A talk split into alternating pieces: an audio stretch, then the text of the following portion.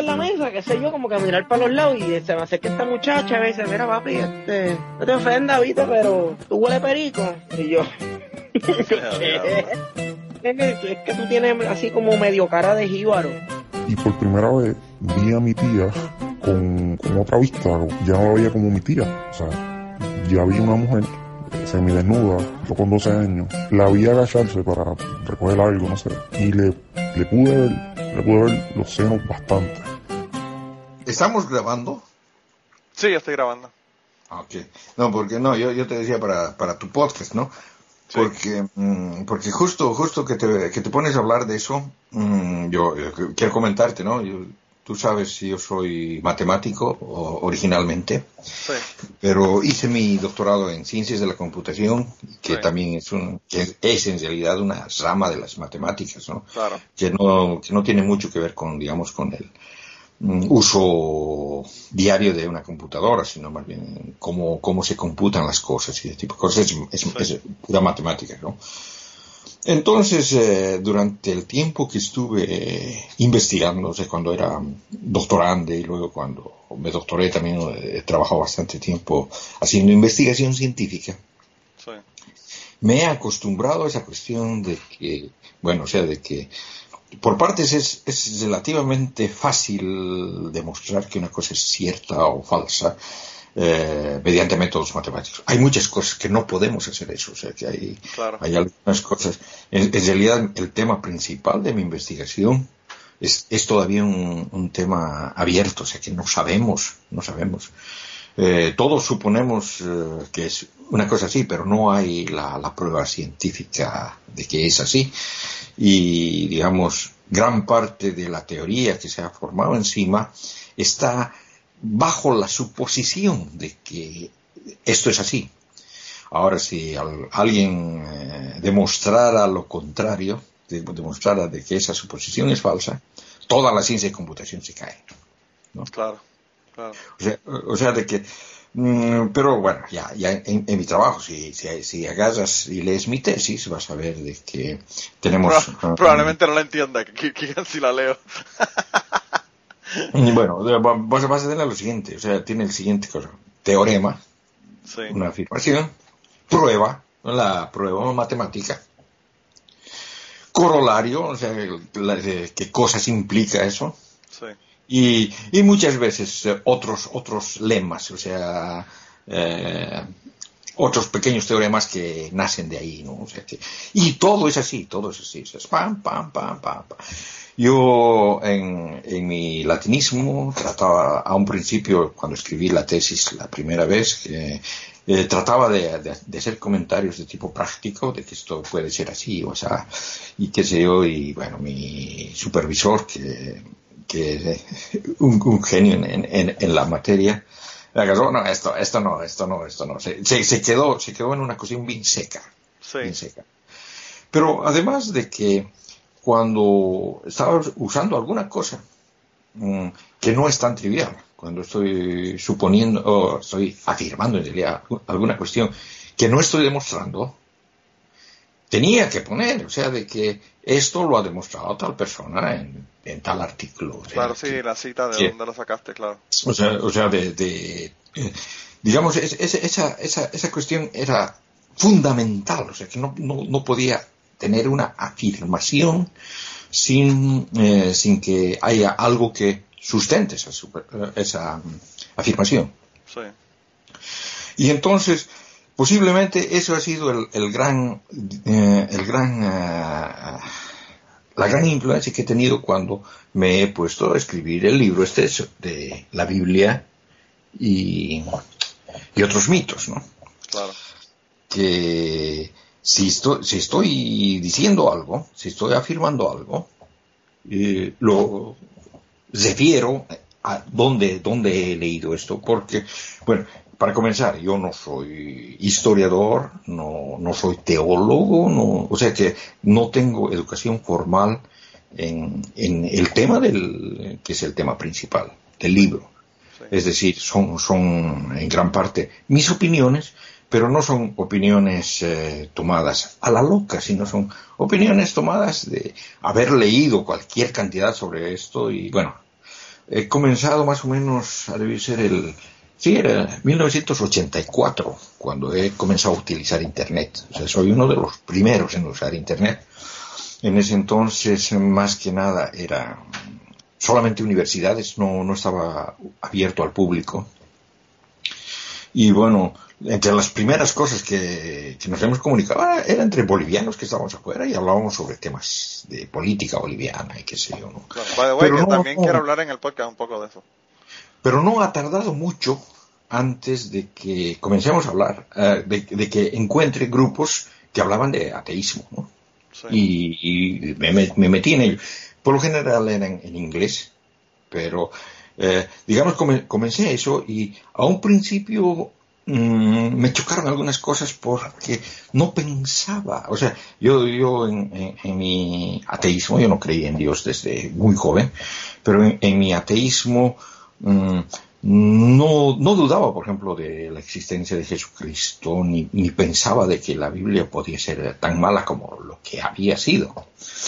Entonces, entonces eh, fue ahí donde comencé a, a estudiar y comencé a meterme en, en- a comenzar a leer libros relacionados con esto y, y he leído bastante durante desde el Pero una cosa, o sea, 84. in- independientemente, eh, que quien tú dices que no eres un experto en estos temas, pero la cantidad de estudio y trabajo que tú has hecho sobre estos temas es igual o más que una persona que haya realmente estudiado a nivel académico todo esto. O sea, que, no, pero- uno, tampoco puede, uno tampoco puede minimizar todo ese trabajo, estudio, lectura e investigación que has hecho. O sea, Ya- no, no, no, no, lo estoy minimizando, sino lo, lo- estoy aclarando que realmente no tengo... No, y, y lo, aclaras en, lo aclaras en el libro, pero a mí lo que me gusta del libro es que desde, desde el principio, e incluso te, tú dices, cuando estoy hablando de la Biblia, estoy hablando de esta versión, a menos que diga que es de otra, o sea, que, que hasta, hasta cuál versión de la Biblia es de la que estás hablando mencionas, porque eso, eso es una cosa muy importante considerando todas las versiones que hay de la Biblia.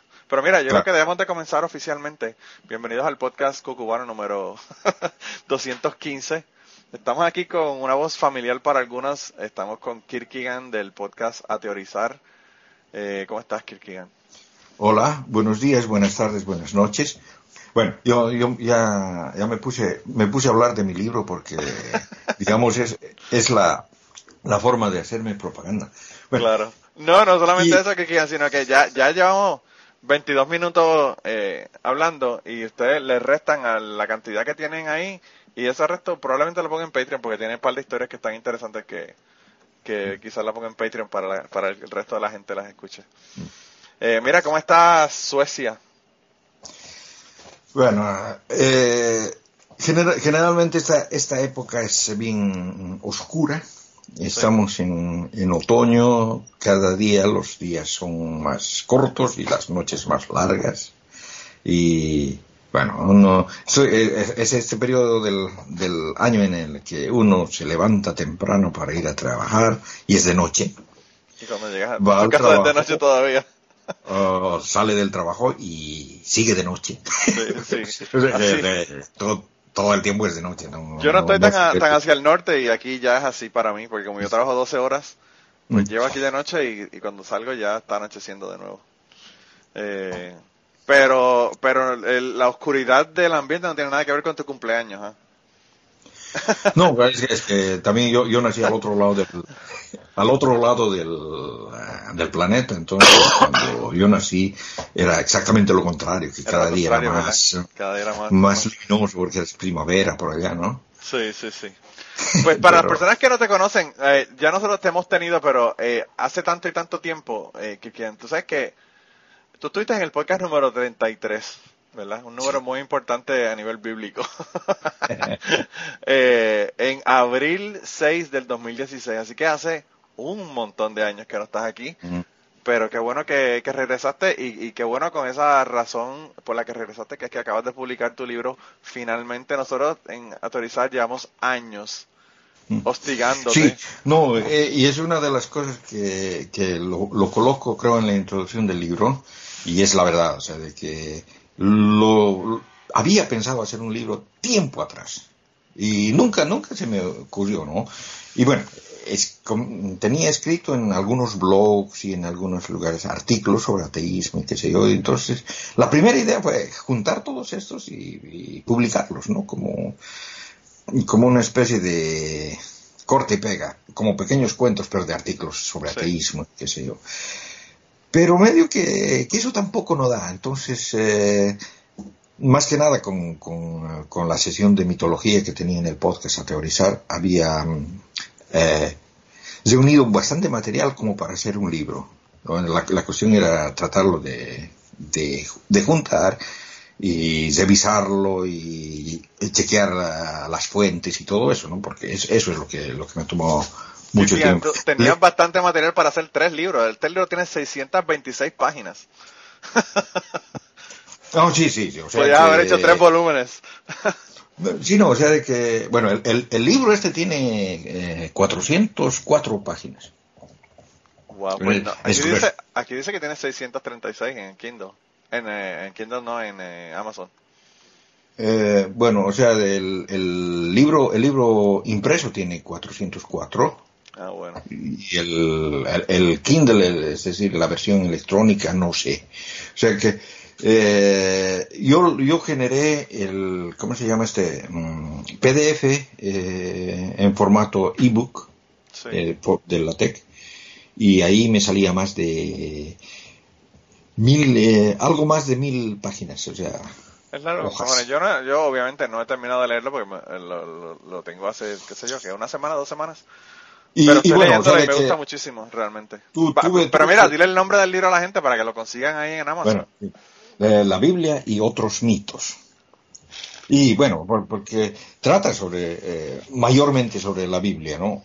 Pero está, es decir, la Biblia es en realidad una colección de libros eh, que a su vez se han tomados, o sea, que se ha copiado de, de otros libros como, digamos, el Atrahasis o el Enuma Elish, o sea, de que de, libros de mitología que son más antiguos que, la Biblia, o sea, que han tomado mucho material de ahí, lo han modificado, digamos. Es una costumbre bastante antigua. Es, es la cuestión esa que el sentido original de lo que es el meme, ¿no? o sea, una una modificación, más, más o menos como eh, como dice, biológicamente sería una mutación. Han habido mutaciones en el, en el, pensamiento religioso que han dado origen a nuevos pensamientos y hay, nuevas mutaciones que han ido. Es, decir, eh, el pensamiento religioso ha ido evolucionando a través de, esos. Y se, y se le han añadido muchísimas ideas a través de los, del tiempo, ¿verdad? También. Sí, y, y, claro, la, la Biblia nos refleja eso. La Biblia es eso, ¿no? Y digamos, yo, he tomado la Biblia porque eh, vengo de un país que es católico y bueno, o sea que yo personalmente me he convertido en ateo leyendo la Biblia. Sí.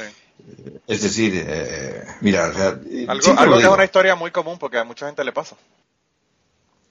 Sí, ¿no? Pero por lo generalmente a la gente le pasa eso por, por la cuestión esta del bien y el mal, o sea, de que a uno le, pintan de que Dios es muy bueno, que es eh, la bondad, eh, es el, el, concepto mismo de bondad viene de ahí, y uno comienza a leer y, y ve horrores que hace ese Dios, y entonces queda la, la, la, sección, ¿no? O sea, como, como un ser eh, tan bueno puede ser tan cabrón, ¿no?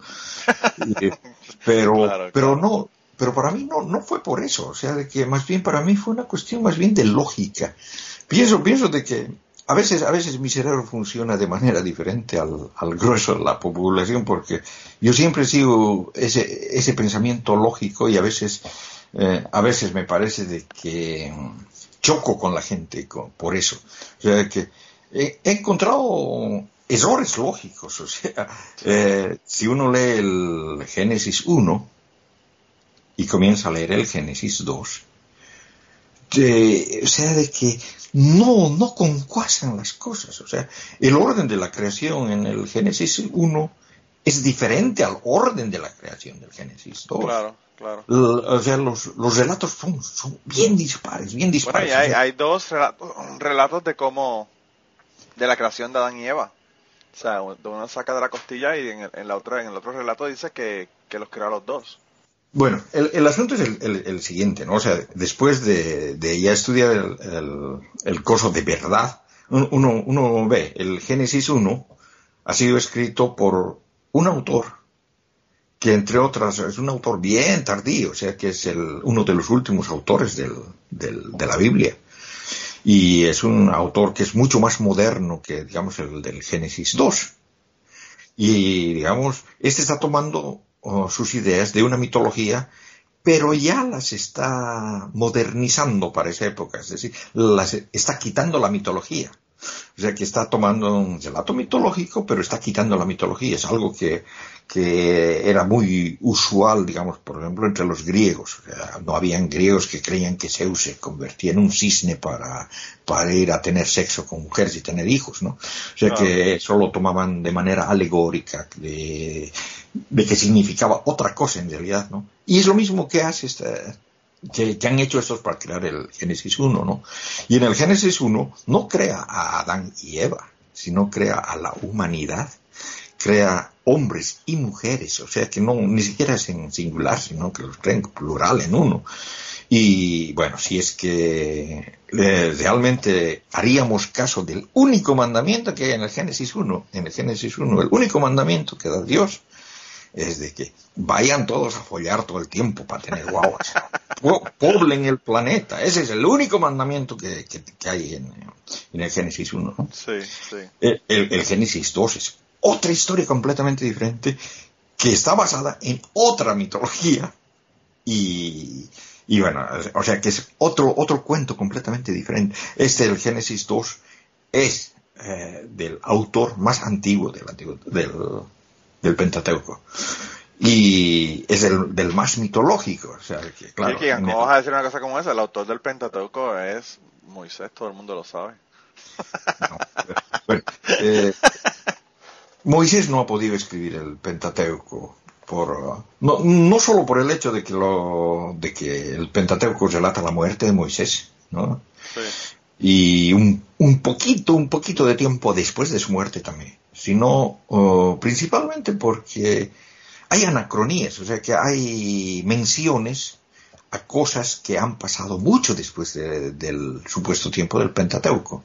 O sea que lo dice, que, que, lo dice, ¿no? Eh, en ese tiempo vivían por, por, por, esa tierra tales personas. O sea, está, habla de tribus y de grupos de gente que en la época en la que han escrito el Pentateuco ya no había. Bueno, pero es que, imagínate, imagínate tú escribir tu autobiografía, Kierkegaard, y que pongas cómo moriste y qué pasó después que te moriste.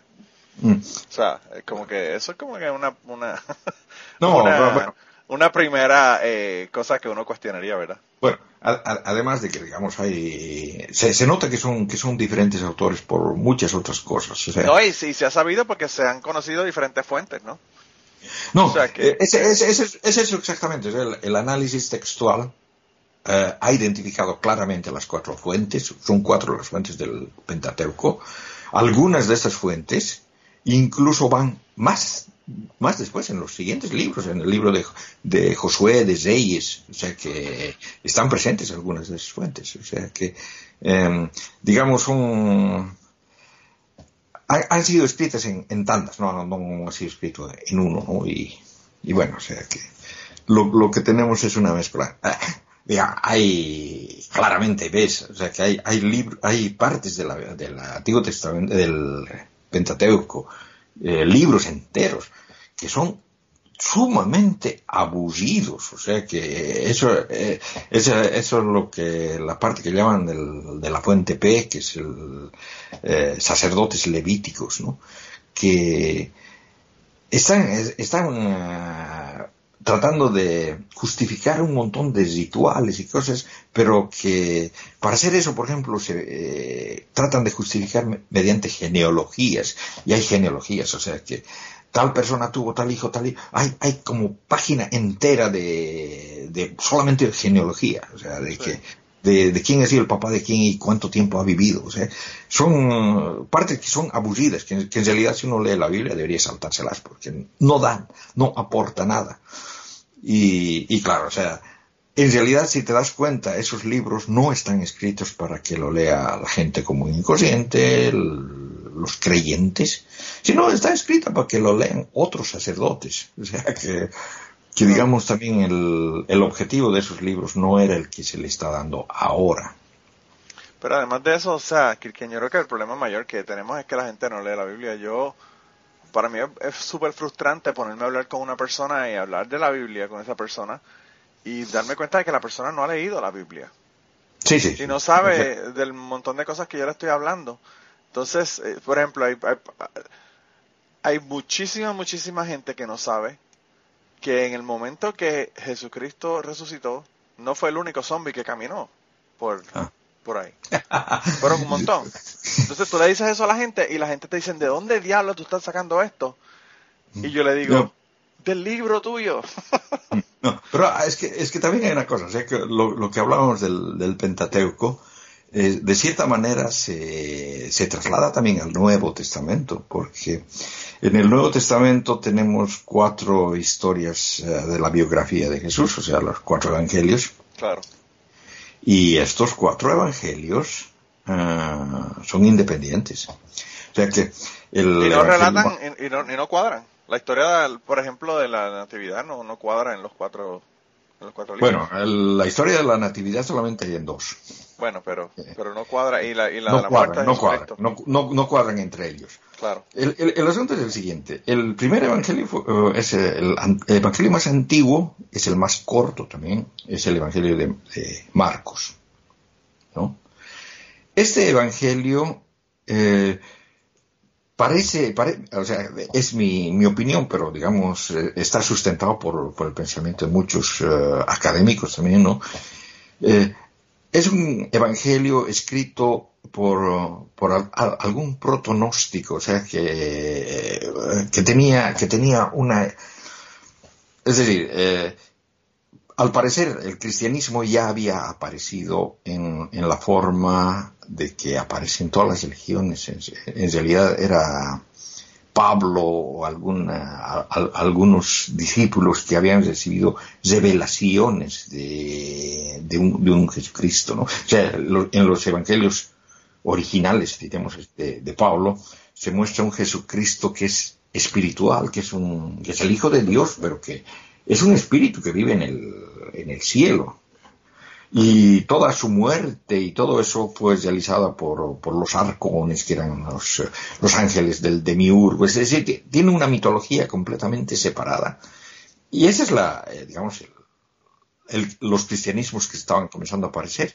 Y este mm, Marcos más o menos tenía esa idea. Y entonces lo que hace es crear la historia de ese Jesucristo eh, basado en, en, varias cosas. En el Antiguo Testamento, o sea que gran parte de las historias de Jesucristo están copiadas de hechos milagrosos y cosas que hacían los antiguos patriarcas del Antiguo Testamento, pero partes tomadas también del, de la Odisea. O sea que, que eso es un relato puramente ficticio, pero digamos un escrito religioso, ¿no? Y, luego los otros, los otros evangelios. Vienen primero Mateo y Lucas, que son ediciones nuevas de ese, de ese relato al que le agregan otras cosas, entre otras la natividad y todo eso. El asunto es de que cuando Mateo, o digo, cuando Marcos escribió el Evangelio, habían dos tendencias en el, dentro del cristianismo unas que decían que Jesucristo se había vuelto hijo de Dios cuando ha resucitado. Sé que lo mataron y cuando se resucitó se convirtió en el hijo de Dios. Y la otra que decía que, no, que Jesucristo se convirtió en el hijo de Dios en el bautizo. Cuando ah, Juan el Bautista le bautizó y, y se escuchó una voz que decía, este es mi hijo amado. Entonces, desde ese momento era el, hijo de Dios. O sea que mm, mm, e, eran, eh, ¿cómo, se dice? En realidad Jesús no es el hijo genético de Dios, sino que es adoptado más o menos, ¿no? Eran adapcionistas. Y el Evangelio de Marcos eh, toma esas, esas, dos y las trata de juntar. O sea que lo que dice el Evangelio de, de Marcos que comienza en el bautizo, es de que sí, fue en el bautizo, pero que durante todo, toda su vida en la tierra lo trataba de ocultar. Es decir, Jesús hace milagros y lo primero que dice, no avisen a nadie, o sea, trata de mantener en secreto su, su divinidad. Y, y, es, y, es, por eso de que mucha gente creo que Dios que Jesús se ha vuelto Dios después de su resurrección. O sea que trata de, de eh, hacer unir esas dos ideas, ¿no? Sí. ¿Entiendes? Y bueno, viene, viene Mateo, que viene de otra corriente completamente diferente. Mateo viene de la corriente que dice de que el, el cristianismo es parte del judaísmo. O sea, es un, salimos del judaísmo y tenemos que seguir siendo judíos. O sea que si quieres ser cristiano, primero te tienes que volver judío. ¿no? Entonces, entonces eh, él toma, él toma la, uh, Marcos, pero lo adapta para esa, esa su idea, ¿no? Y viene Lucas que, bueno, los nombres también son ficticios, o sea que no son los nombres de las personas que han escrito y pro, posiblemente no haya sido una persona que ha escrito, sino posiblemente hayan sido muchas, porque hay otra, muchas. Cosa, otra de las cosas que, la, que, los cristianos no saben y que lo repiten todo el tiempo y que te hablan de, de ellos como si fueran personas realmente. Pues, incluso ah. la versión, me parece que la versión de King James de la ¿Mm? Biblia establece que esos nombres no son ciertos. Y esa parte obviamente o no la leen o la obvian o no le dan importancia. No, es, eso, eso, eso del, claramente. De, eso, del, eso del King James también, también viene de, de otra cuestión. O sea que resulta bueno, de, claro. de, de, los, de los libros antiguos, de los libros, bueno, en realidad las Biblias más antiguas que tenemos eh, completas son bien tardías, vienen del siglo IV. Hay fragmentos, hay libros enteros que son más antiguos que eso, pero Biblias, Biblias completas son del siglo IV, ¿no? Y ten en cuenta, por ejemplo, las primeras Biblias, las más antiguas que tenemos, la, del código de eh, Sinaíta, creo que eh, dice que, o sea, en ese libro no están los, eh, la epístola a los hebreos y el, ni el Apocalipsis, pero en cambio, por ejemplo, está la, la ¿cómo se llama el, el libro este del ¿Cómo se llama este libro? Mira, voy a tener que agarrar mi libro y buscarlo. ¿El, ¿El Judas? No, no, no, no. Porque, no, porque no, el Evangelio de Judas también lo sacaron, ¿no? Sí, sí, sí, ¿no? El... Eh, eh, es, es, es, uno, es un apocalipsis, pero no, no, ahorita no me acuerdo, lo, lo voy a tener que buscar. Y, y, o sea, de que no están todos los libros y están otros libros. Sí. O sea, de que, digamos, eh, la composición de esos 27 libros que tiene ahora el Nuevo Testamento. Y aún así, ¿cuál? O sea, el, los libros más antiguos, solos, ¿verdad? No la Biblia, pero los libros Sí. más antiguos que se han encontrado solos son del siglo que, del, del año 80 después de Cristo, Eh, 70 por ahí. eh, espérate, mira, mm, eh, completos, completos, o sea, los libros más antiguos son, son los, eh, las epístolas, las epístolas de Pablo. Mm, o sea, de que, mira, precisamente eso, son, son 13 epístolas de Pablo. Y de, de las 13 epístolas, siete los uh, académicos, la mayor parte de los académicos dicen que son originales de Pablo. Aunque, claro, han sido modificadas después también, o sea, pero por, por una razón principal. Esos siete hablan principalmente de problemas del siglo I. ¿Y cuál era el problema del siglo I? El problema era si los cristianos eran judíos, tenían que mantener las reglas judías, o los que no. Y claro, Pablo era entre los que decían que no. O sea que el Pablo era el apóstol de los gentiles, es decir, la gente que no era judía, ¿no? Sí. Y digamos, son esos, esos, es ese problema principal en esos libros, ¿no? Es por eso que, que se los supone que son los más antiguos, bueno, son los más antiguos, pero mm, también suponen que son escritos por, por Pablo originalmente. Y eso es medio dudoso porque justo la, el análisis del lenguaje y todo nos indica que son escritos por diferentes personas. Pero bueno, digamos, uh, la gran influencia del cristianismo en, dentro de la academia también hace de que esos sean los siete, son considerados los. Luego hay otros tres eh, que son los llamados, eh, mm, eh, ¿cómo, ¿cómo, los llaman? Em, pseudoepigráficos. O sea que todas estas cartas dicen que fueron escritas por Pablo, pero estas sí se sabe que no son escritas por Pablo porque tratan de problemas que son del siglo II. O sea que son de, mucho después de, todo esto. a menos que Pablo haya habido 200 años. Sí. Entonces, entonces, entonces, eh, mm, esos son tres de esos libros. Y al parecer estos libros, estos libros han sido escritos originalmente por los marcionistas, aunque tienen mucho, mucho de gnosticismo también, o sea, que han sido, se ha jugado pelota con ellos bastante, ¿no? Y claro, después ha venido el redactor eclesiástico, que es el católico ortodoxo, que ha tratado de arreglar eso, ¿no? O sea, hay, hay lugares que son bien obvios, o sea, hay, algún lugar que un versículo te dice uno y el siguiente versículo lo corrige. O sea que es, bastante claro. Y luego vienen las, eh, lo que llaman las, las cartas pastorales. Y esas tres cartas pastorales, aunque no me creas, son antipaulistas. Son escritas por Pablo, supuestamente, pero van en contra de la ideología de Pablo. Son cartas puramente ortodoxas, ¿no? Que están hechas exclusivamente para combatir las herejías eh, gnósticas y marcionistas. ¿No? O sea, de que esas cartas, al parecer, han sido escritas directamente por el redactor eclesiástico, o, bueno, ha, sido escrito por los católicos ortodoxos, y esas sí que son de fines del siglo II, o sea que son bien tardías. No. Eso, eso es en, cuanto a las epístolas. En cuanto a los evangelios, el evangelio más eh, antiguo es el de Marcos, que viene del, después del siglo del, del, año 70. ¿Y eso por qué? Porque en el año 70 ha habido la, la toma de Jerusalén, de los romanos. Los romanos han entrado, Tito ha entrado y ha destruido el templo. Ahí se acabó, se acabó el judaísmo deuteronómico, en realidad. ¿No?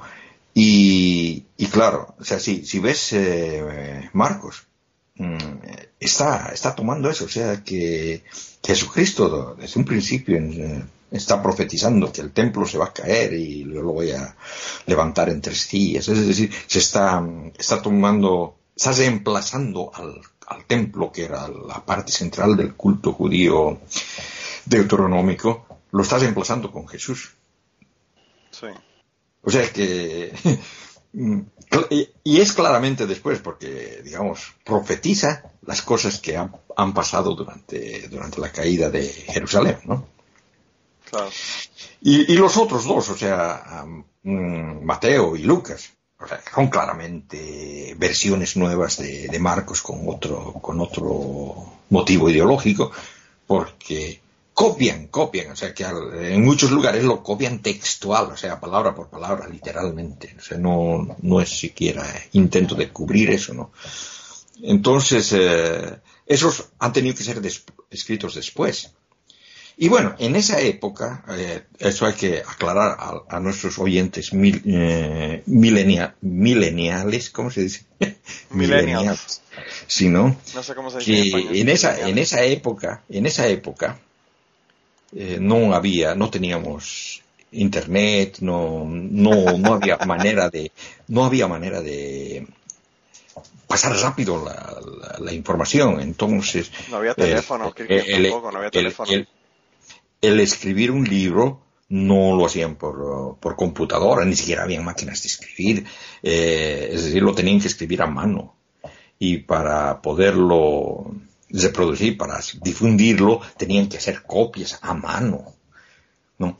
Entonces, para adaptar un libro y, y cambiarle se necesita tiempo, o no, no, no se lo hace en, en como en, esta época lo podríamos hacer en, en un mes, ¿no? Eh, entonces sí, se, se, han, necesitado años. Entonces, si, si vemos de que están copiados de estos, eh, han sido años después, o sea, después del 70. Se dice que el 80, el 90, digamos, ¿no? Y el, el último evangelio, que es el evangelio de Juan, es el más moderno, o sea, es, es gnóstico, es, es, claramente gnóstico, pero que ha sido adaptado, o sea, le han cambiado, han cambiado las partes que podían ser demasiado herejes, las, las han modificado para volverlo ortodoxo. Pero eso, eso ha pasado ya en el siglo II, o sea que los, los es decir, todo, todo, toda, toda la Biblia ha sido escrito mucho después de lo que, de lo que se supone. Y claro, ha sido aceptada en el Evangelio, en el concilio de, Nicea el 325, eso ya es el siglo IV. Y los primeros, las primeras copias enteras de la Biblia la tenemos más o menos de unos 50 años después de ese, de ese concilio. concilio sí. Y, y, bueno, entonces, como te digo, no, como no había imprentas, lo tenían que copiar a mano. Y entonces han habido diferentes corrientes. Había un, la corriente occidental, que eh, no, le, le, llaman, a esa corriente la llaman la corriente alejandrina, realmente, porque su base estaba en, en Alejandría, en Egipto. Esa es la, la, corriente más popular, la corriente de la que viene la mayor parte de las Biblias modernas. ¿No? Pero ha habido, ha habido otra corriente que se llama la, la corriente oriental. Y esa corriente es mucho más, eh, más rara, ¿no? Eso te estoy diciendo por el Nuevo Testamento. Y no, no de todos los libros del Antiguo Testamento, del Nuevo Testamento tampoco. Por ejemplo, el Apocalipsis no se le encuentra en la corriente oriental. En ese, en ese, por ejemplo, es mucho más largo. O sea, que muchos libros, por ejemplo, los Hechos de los Apóstoles, es muchísimo más larga que, o sea, tiene más texto que la Biblia que conocemos. Y tú dirás, ¿Qué tiene de más? O sea, tiene nuevas historias, nuevos cuentos. Y no, no, no, realmente no. O sea, lo que, lo que tiene es un idioma mucho más, eh, más largo. O sea que en donde, en el, en la corriente que tenemos dice Jesucristo, en, en, esa, en esa otra corriente dice nuestro Señor Jesucristo. O sea que le han ido aumentando un montón de títulos y cosas, lo han vuelto más largo. Sí. Algunas historias las han aumentado un poco así en, en el relato. Y bueno, esa es la, la, la corriente oriental que tiene, que, que, digamos, hay muchos de esos canones escritos completos que siguen esa corriente. Y viene luego otra que se llama la corriente bizantina. Y la corriente bizantina es una mezcla, o sea que parece que la, gente que ha escrito en esa corriente eh, ha tomado de las, de, las dos, de las dos corrientes partes. O sea que hay, hay partes que, son de la corriente alejandrina y hay partes que son de la corriente oriental. Y las han... O sea que hay esas tres corrientes, hilos. Es decir, yo copio de tu, de tu Biblia, y otro copia de, la que yo he copiado y así se hacen hilos, ¿no es cierto? Hay esos tres, tres hilos, ¿no? Y resulta que el King James viene de, de un hilo bizantino, o sea, es una, es una Biblia bizantina, es decir, eh, en esa tiene, tiene partes que, que son de la, de la línea oriental, que no están en, la, en las otras Biblias, ¿no?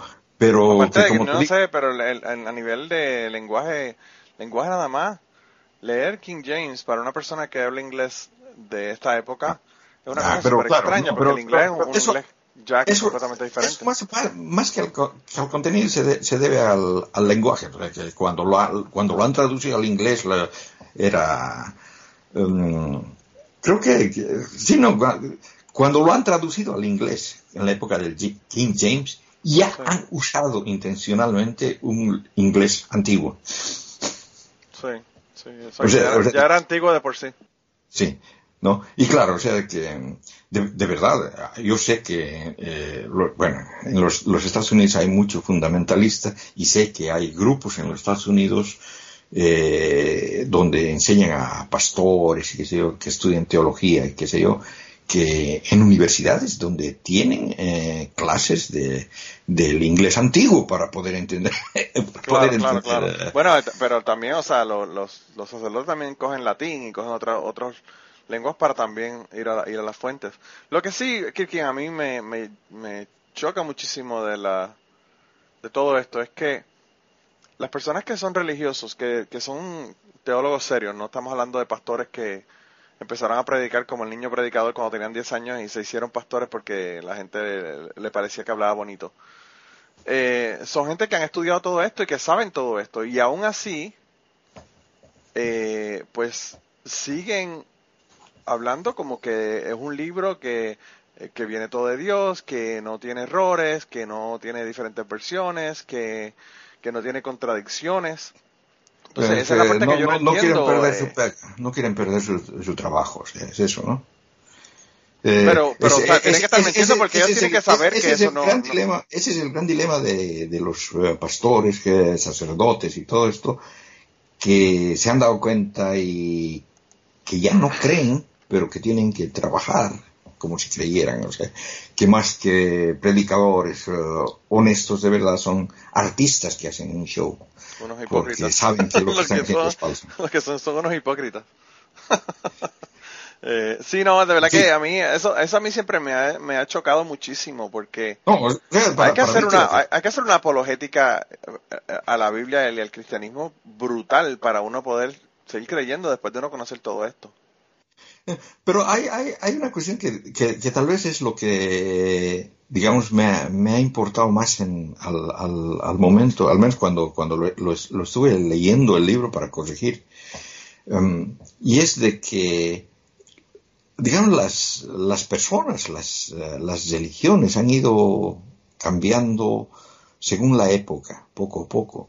Eh, mira, eh, yo te digo, tomamos un cristiano del siglo II o del siglo I, si es que en el siglo I había muy pocos, bueno, en el- un cristiano del siglo II, y viajamos en el tiempo, como muchos lo hacen, o sea, yo te digo, muchos lo hacen porque Evo Morales viajó en el tiempo, no sé si, si te enteraste. De eso vamos a hablar, Kirkian, no me sigas. Sí, este, vamos a hablar. Pero, yo- Ya llevamos media hablar- hora hablando de esto y, y tenemos que hablar de ese otro tema también. Eh, Bueno, el, asunto es de que, mm, de que si, viajáramos en el tiempo, lo trajéramos a un tipo de, un cristiano del siglo II, y lo ponemos eh, dentro de, que vea, que escuche lo que dicen los cristianos modernos. Y yo te digo que puede ser cualquier secta, o sea, puede, pueden ser eh, testigos de Jehová, pueden ser bautistas, pentecostales, lo que quieran, ¿no? No, no vas a conocer el cristianismo. No vas a conocer el cristianismo. Ha cambiado tanto que es otra religión. No es la misma religión. Bueno, lo primero, lo que va a decir es dónde están los esclavos. No, pero no. No, no, no, es- no es, no es solamente eso, o sea que no, no, no, lo, no lo vas a conocer, o sea, Claro. ha cambiado, ha cambiado demasiado, ha ido cambiando a través del tiempo. Bueno, nada más, nada más el, li- el libro, nada más el libro de por sí ya ha cambiado. O sea, No, no, que- el, el- el libro no ha cambiado. Ese es el, ese es el, el problema. Bueno, el libro ha sido traducido a, a otros lenguajes y lo, lo que pasa es que lo que ha cambiado es la interpretación del libro. Eh, y ese, ese es el. Pero también, Kiki, o sea, una Biblia de la- del siglo II, o lo que se conocía en esa época, o las creencias que se tenían en esa época, al siglo IV ya eran diferentes. Había un montón de cosas que eran diferentes.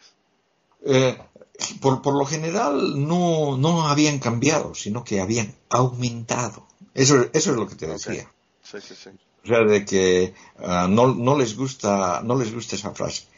Eh, hay, hay, hay, hay, hay- no, hay, hay alguna frase, por ejemplo, en la que dice que Jesucristo ha venido para salvar a todos. O sea, que mm, lo, lo dice textual, o sea, del- de, la misma manera que por culpa, ah, por la culpa de Adán todos hemos pecado, Sí, gracias a Cristo todos somos salvos. sí.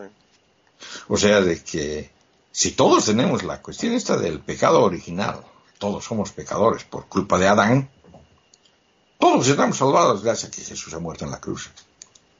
Claro. ¿no? Ahí no está poniendo excepciones. ¿no? Sí, sí, sí. Pero en la siguiente frase sí está poniendo excepciones. En la siguiente frase te, dice, no, los de Cristo, ¿no? O sea, eh, ahí viene, viene, viene ese, ese- esa cuestión, o sea, de que han ido corrigiendo, han ido aumentando cosas. Bueno, lo que pasa No. es que, que se Pero le cae el negocio. Si todo el mundo se salva, se le cae el negocio. Bueno, ahora, ahora ha llegado, ha llegado el, ha llegado el, momento en el que tenemos la Biblia, la Biblia escrita y digamos eh, eh, ya no, ya no la podemos modificar. Entonces lo que, lo que viene a hacer es interpretarla. Y es eso lo que ha ido cambiando, o sea, de que eh, los mitos en la antigüedad iban cambiando porque si, si son relatos orales, o sea que lo cambias. Los mitos se parecen a los chistes. Y, si, y tú sabes, o sea, si escuchas tú un chiste, cualquier chiste, tú, tú eres bastante, bastante bueno para contar chistes, ¿no? Pero es posible de que dentro de poco tiempo escuches el mismo chiste, pero que los personajes han cambiado, ya no son los mismos. Sobre todo los que están eh, hablando del, del, del, gobernador de turno o del presidente de turno. O sea, de que los personajes cambian, eh, el ambiente cambia, todo cambia. Lo, lo, lo, lo que se mantiene es eh, la chispa, o sea, el chiste, la parte final. Claro. ¿no? Entonces, entonces, eso pasaba. Eh, eso, eso es, esa es una de las pocas cosas de transmisión oral de la cultura, la transmisión oral que, que aún mantenemos, son los chistes. Sí. ¿no? Pero si, si lo ves en la, la, mitología, cuando era de transmisión oral, también iba, iba cambiando. O sea, que te, contaba una cosa y... Es por eso, en la Biblia tenemos, y esto es gracioso, porque tenemos eh, en el Génesis todavía tres historias que son exactamente lo mismo, solamente cambian los personajes. Y es la historia de que este Abraham, bueno, te diré, un patriarca, viaja a un país extranjero y ahí el del gobernador de ese país, el rey de ese país, eh, se fija en su esposa, porque era bella, y claro, o sea, de que incluso en una de ellas se la lleva de verdad, o sea, eh, y él para que no lo mate, para casársela a su esposa, se hace pasar por que su hermano no es su esposo, sino es su hermano. Incluso el rey le llega a regalar cosas a, él para conquistarla a la, a la, hermana. Pero luego Dios se enoja y le comienza a mandar eh, penurias al, al eh, rey este, y el rey este preocupado llama a sus brujos, y sus brujos le hacen la cosa y le dicen, no, te están castigando así porque eh, le estás, eh, te le estás follando a una, a una señora que es casada. Y bueno, el tipo se da cuenta de qué es lo que pasaba y le llama al, patriarca y le dice, ¿por qué me has engañado y me has dicho que era tu hermana? Y, y bueno, y después lo, lo despacha, ¿no? Entonces, entonces esa, historia hay con Abraham y Sara, cuando eran jóvenes, y se van a Egipto, y el rey era el faraón. La segunda historia es con Isaac y Jaquel, creo que se llama. Y van a, y el, no, no, no recuerdo bien el nombre del, del reycito, pero eh, es, es, un rey cananeo, ¿no? Que pasa exactamente lo mismo. Y la tercera historia es de nuevo de Abraham y Sara, y es con el, con el, con el, el mismo rey que era de, de, de Isaac. Lo chistoso de esta última historia es de que según el contexto de la Biblia, para ese entonces Sara ya tenía 90 años. Y yo digo, pucha, que debe estar bien conservada, ¿no? Para que, para que el rey le mira, uy, yupu, ¿sí? ¿Sí o no? En o sea, 90 años eran nada, eh, eh la gente vivía 600. ya en la época de Abraham ya no era así. O sea, Abraham es mucho después del diluvio universal. las, edades exageradas son antes. Eh, o sea, o sea de que de que te das cuenta, o sea que ahí te das cuenta de que es como el chiste que, que contaban, que había esa historia, ¿no? Claro, claro. no y, que, y que el último chiste, el último chiste es una combinación de los dos primeros. Bueno, el, el, último, en realidad, el último, eh, en realidad me parece que es error del, del editor. O sea, que lo, lo, colocó la historia en, mal lugar. Porque, ah, si no, tiene sentido. Eh, eh, es que es eso, toititas, estas historias son, son perícopas, son, vienen de la tradición oral, son cuentos que han sido pegados uno tras otro y a veces no, no, no tienen, no, no tienen eh, sentido lineal, no es, no es como una historia lineal. Ahora, ahora ese es el, otro dilema, ¿no? De que en realidad ah, todos los cristianos creyentes eh, creen realmente de que, por ejemplo, eh, el Antiguo Testamento, tú me estabas diciendo que el, el, el Génesis, el Pentateuco ha sido escrito por Moisés. Eso quería decir que ha sido escrito uh, como eh, 1200 eh, años antes de, una, o sea que, son es, es, bastante tiempo. Pero no, o sea que parece que todos estos libros han sido escritos como 300 años antes de la era común. Eh, bueno, en realidad entre 500 y 300 años antes de la era común, es decir, en la época del exilio babilónico. O sea, son tardíos con ganas, no son... Y se muestra, o sea, que por ejemplo, en, la cuestión esta de Abraham, de los patriarcas, entonces historias eh, muestran, hablan, está el, el, rey ese que para conquistar la Sara le regala a Abraham camellos. Y se sabe que o sea, por cuestiones de arqueología, se sabe que los camellos no, no estaban domesticados en esa época en la que se supone que se pasó. Eso también es una indicación de que, de que la historia se ha escrita después. Hay demasiadas anacronías, o sea, es como, el, como en el Ben Hur, no sé, ¿te acuerdas de la película de Ben Hur? Sí, sí, me acuerdo. Se, se, ve, se ve un, está uno de esos gladiadores en, en, en, en, carreta de caballos, o sea, en esas carreras que tenían de caballos, y, y, y, se ve que, eh, quizá con, con, un reloj de mano, con, con, un reloj, o sea, de esos. La gente tiene que buscar esa, esa foto, esa imagen está en Google, si la buscan, eh, ve que, tiene, que tiene un reloj. O sea, de que, bueno, ese es, es, es, es, claro, ha sido el error de, en la filmación, ¿no? Pero si, si es que quisieran decir eso, sería una anacronía, porque no, no había reloj. Y es lo mismo, muchas de, estas historias están llenas de anacronías, es decir, eso nos indica que han sido escritas mucho después de lo que ha pasado. Y bueno, el libro se llama La Biblia y otros mitos, un viaje al mundo del delirio. Lo pueden conseguir en Amazon, en Kindle, baratísimo, gente, baratísimo.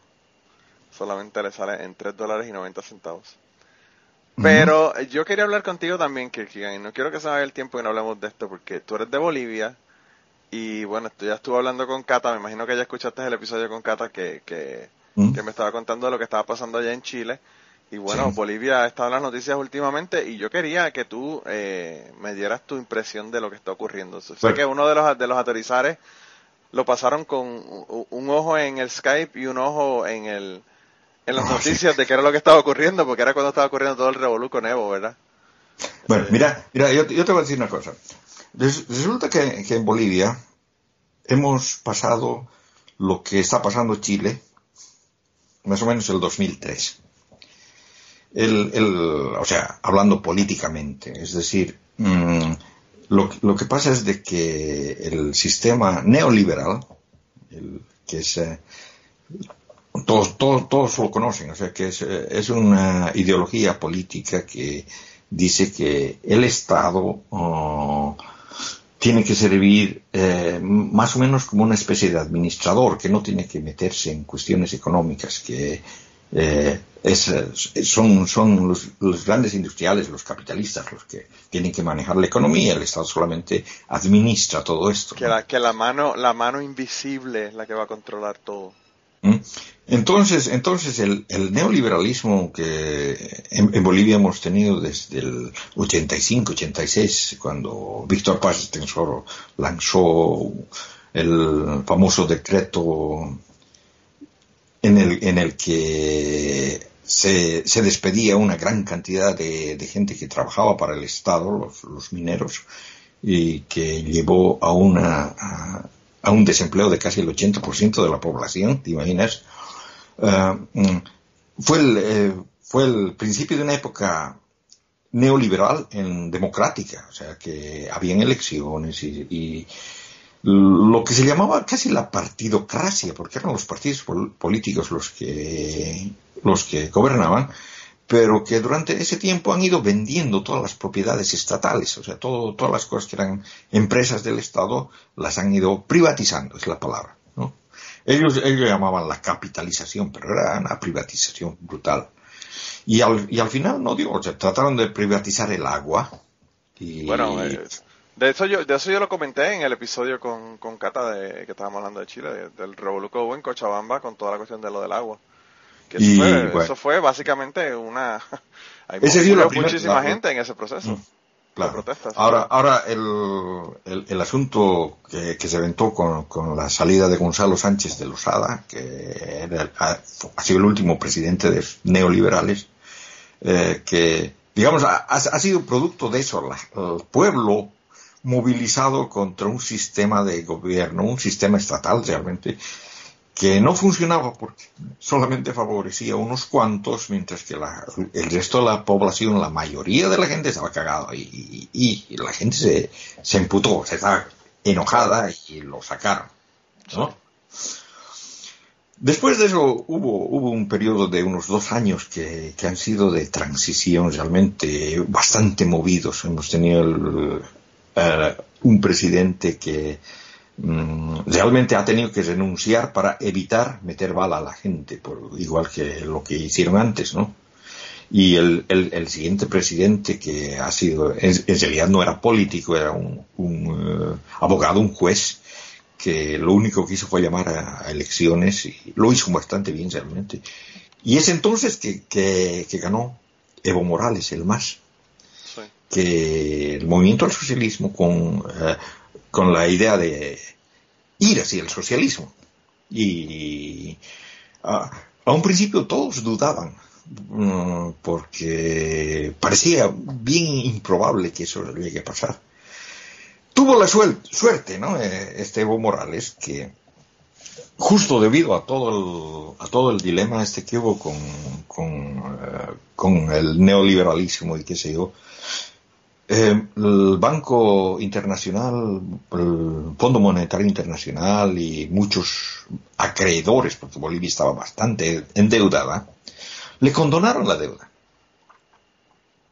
O sea que ya no tenía deuda. Ya no había ese problema, ¿no? Que los últimos gobiernos neoliberales sí lo tenían. Y bueno, eh, una de las primeras cosas que hizo fue el primero de mayo del 2006, si no me equivoco, fue mm, lo que él llama nacionalizar eh, los hidrocarburos. En realidad no, no fue una nacionalización en toda regla, sino que se hizo dueño del 51% de las acciones de las empresas que estaban ah, explotando el petróleo y el gas natural. O sea que tomó, tomó control, pero no, no les quitó del todo. O sea, les, y eh, de hecho esas empresas siguen trabajando, pero esta vez bajo el mando del gobierno, ¿no? Y aumentó brutalmente el impuesto. Es decir, eh, el impuesto que pagaban, que era como el 20% de, de, los, de, de la ganancia, eh, se cambió al 84%. O sea que, que digamos, eh, se hizo, eh, aumentó el, el ingreso al, al, al, Estado, ¿no? Sí. Pero, al mismo tiempo, estamos hablando del 2006, hubo una crisis eh, energética global y el precio del petróleo y del gas natural se elevó a las nubes, ¿no? Sí. Es decir, el gobierno de Evo Morales, ¿no? con todo esto, apareció nadando en dinero. O sea que en, entre el 2005 y el 2010, Bolivia ha, ha, ha, manejado más dinero que la suma de todo lo que ha manejado desde la fundación de la República hasta el 2005. Oh, wow. o, o sea que sí ha habido un... un y, y, y, eso es una de las cosas que, que de, descubrí. O sea que eh, el dinero que los norteamericanos le dieron a Alemania el 1946, cuando terminó la guerra, Alemania estaba en ruinas, y para que se reconstruyan el país. Es el llamado Plan Marshall. Ese Plan Marshall los dio a todos los países de Europa. Pero el dinero que le dio a Alemania, y si subimos con toda la inflación y todo eso que ha pasado hasta este momento, es más o menos el 10% de lo que Bolivia manejaba en ese periodo. Oh, y yo te puedo mostrar fotos de Alemania. El 45, cuando ha terminado la guerra, estaba en ruinas. En 1950 estaba como una ciudad moderna, nuevamente. O sea que ha podido hacer Alemania con mucho menos dinero de lo que ha tenido Bolivia, ¿no?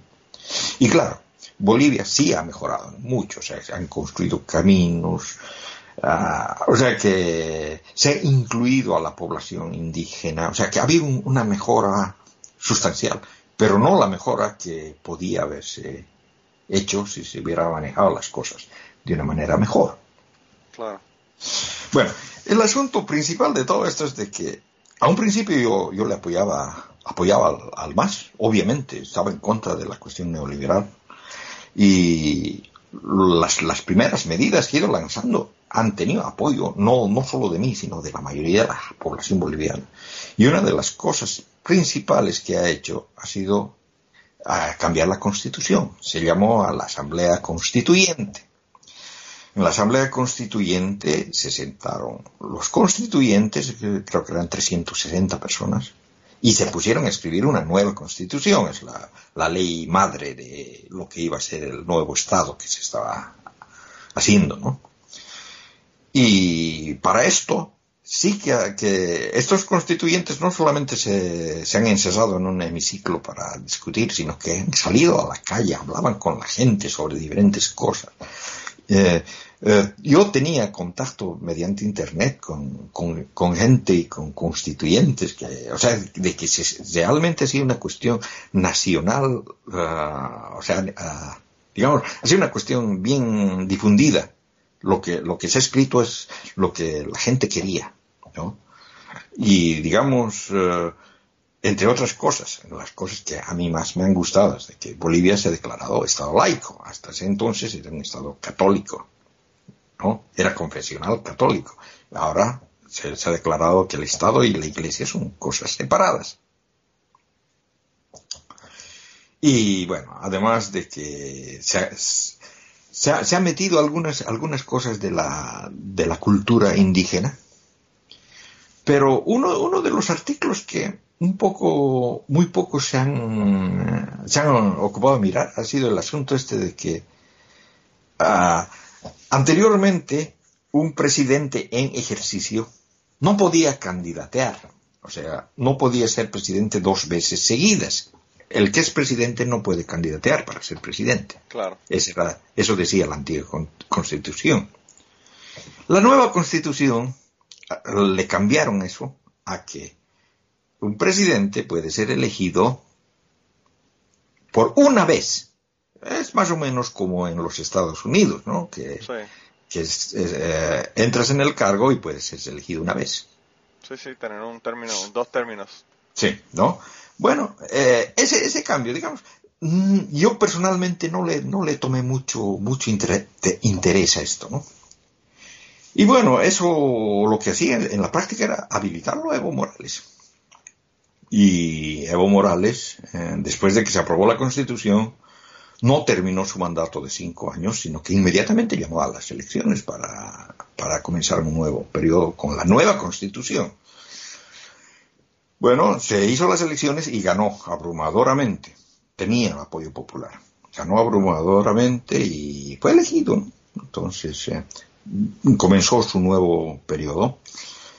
Y claro, mm, cuando terminaba la cuestión para el 2014, ahí comenzaron a haber algunas cosas raras. O sea que mm, eh, comenzaron a haber muchos casos de corrupción o sea que no, no, no te voy a relatar mucho, pero sí han habido gente metida en el gobierno que, que le han pillado cosas corruptas, ¿no?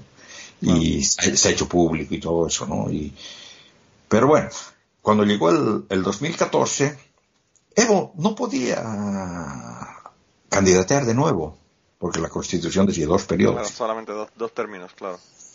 Pero la cuestión es de que salió con, con, este, con la idea de que el primer, el, primer periodo era bajo la antigua constitución. O sea, de que con la nueva constitución, se decían, esta sería mi primera. Claro, serían dos términos, dos términos adicionales después de haber hecho la nueva constitución. No, y bueno, o sea que eh, este término que estoy haciendo es el primer término según la nueva constitución. El anterior como que no cuenta. Y bueno, lo habilitaron y candidateó y volvió a ganar. Y volvió a ganar. Ganó con un poquito menos. Y esta vez, esta vez digamos, la cuestión fue bastante... Eh, solamente tres partidos lograron eh, entrar al Parlamento. Eh, y era el partido, el, más que tiene mayoría absoluta realmente el, Partido de los Demócratas, que es un partido liberal, y el Partido Demócrata Cristiano. Son los tres partidos que formaron el nuevo Parlamento. empezó entonces este tercer periodo, Y en este periodo sí que hubieron muchos más casos de corrupción. O sea que se descubrió, por ejemplo, de que eh, una de las empresas chinas que, más contratos para construcción de caseteras y todas esas obras que se estaban realizando, estaba manejado por, por una muchacha que era la amante de Evo Morales, con, la cual había tenido un hijo. Por ejemplo. O sea que comenzaron a, a descubrirse muchos, muchos, eh, muchos más casos de corrupción que han sido grandes. O sea, había una cantidad de dinero, un fondo que se dejó para, le llamaban el fondo indígena, que estaba destinado exclusivamente para eh, obras que a favor de los pueblos originarios, de los pueblos campesinos, de los indígenas, ¿no? Sí. Y, y, de este fondo se descubrió de que más de mil eh, proyectos no existían o sea, de que habían en el papel, se había gastado el dinero, pero no había, no habían ni, las obras. Eh, y todo ese dinero iba a cuentas personales de gente que estaba en los sindicatos y, todo eso. O sea, una corrupción mayúscula. O sea, que había, había muchas cosas de corrupción. Y es justo cuando estaba el caso este de la, de la Zapata, de la chica esta que era amante de Evo Morales, eh, en, auge cuando vino el, referendo.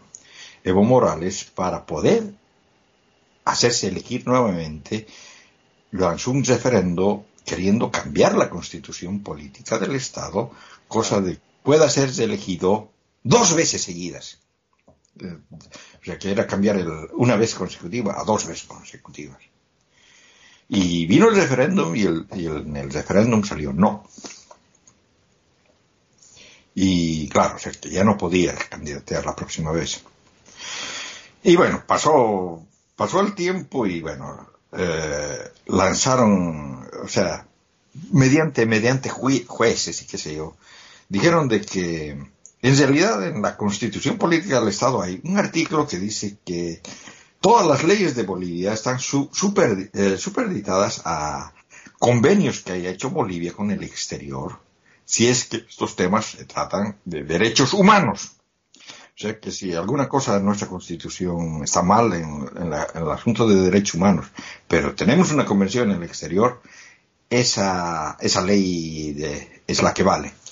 Y ahí se buscaron un, artículo de una convención, ni siquiera de, es derecho humano, sino es derecho político, en el que dice de que todos los ciudadanos tienen derecho a elegir y ser elegidos como que Evo Morales tiene el derecho humano de candidatear de nuevo y que eso está encima de, nuestra constitución, que le prohíbe claramente.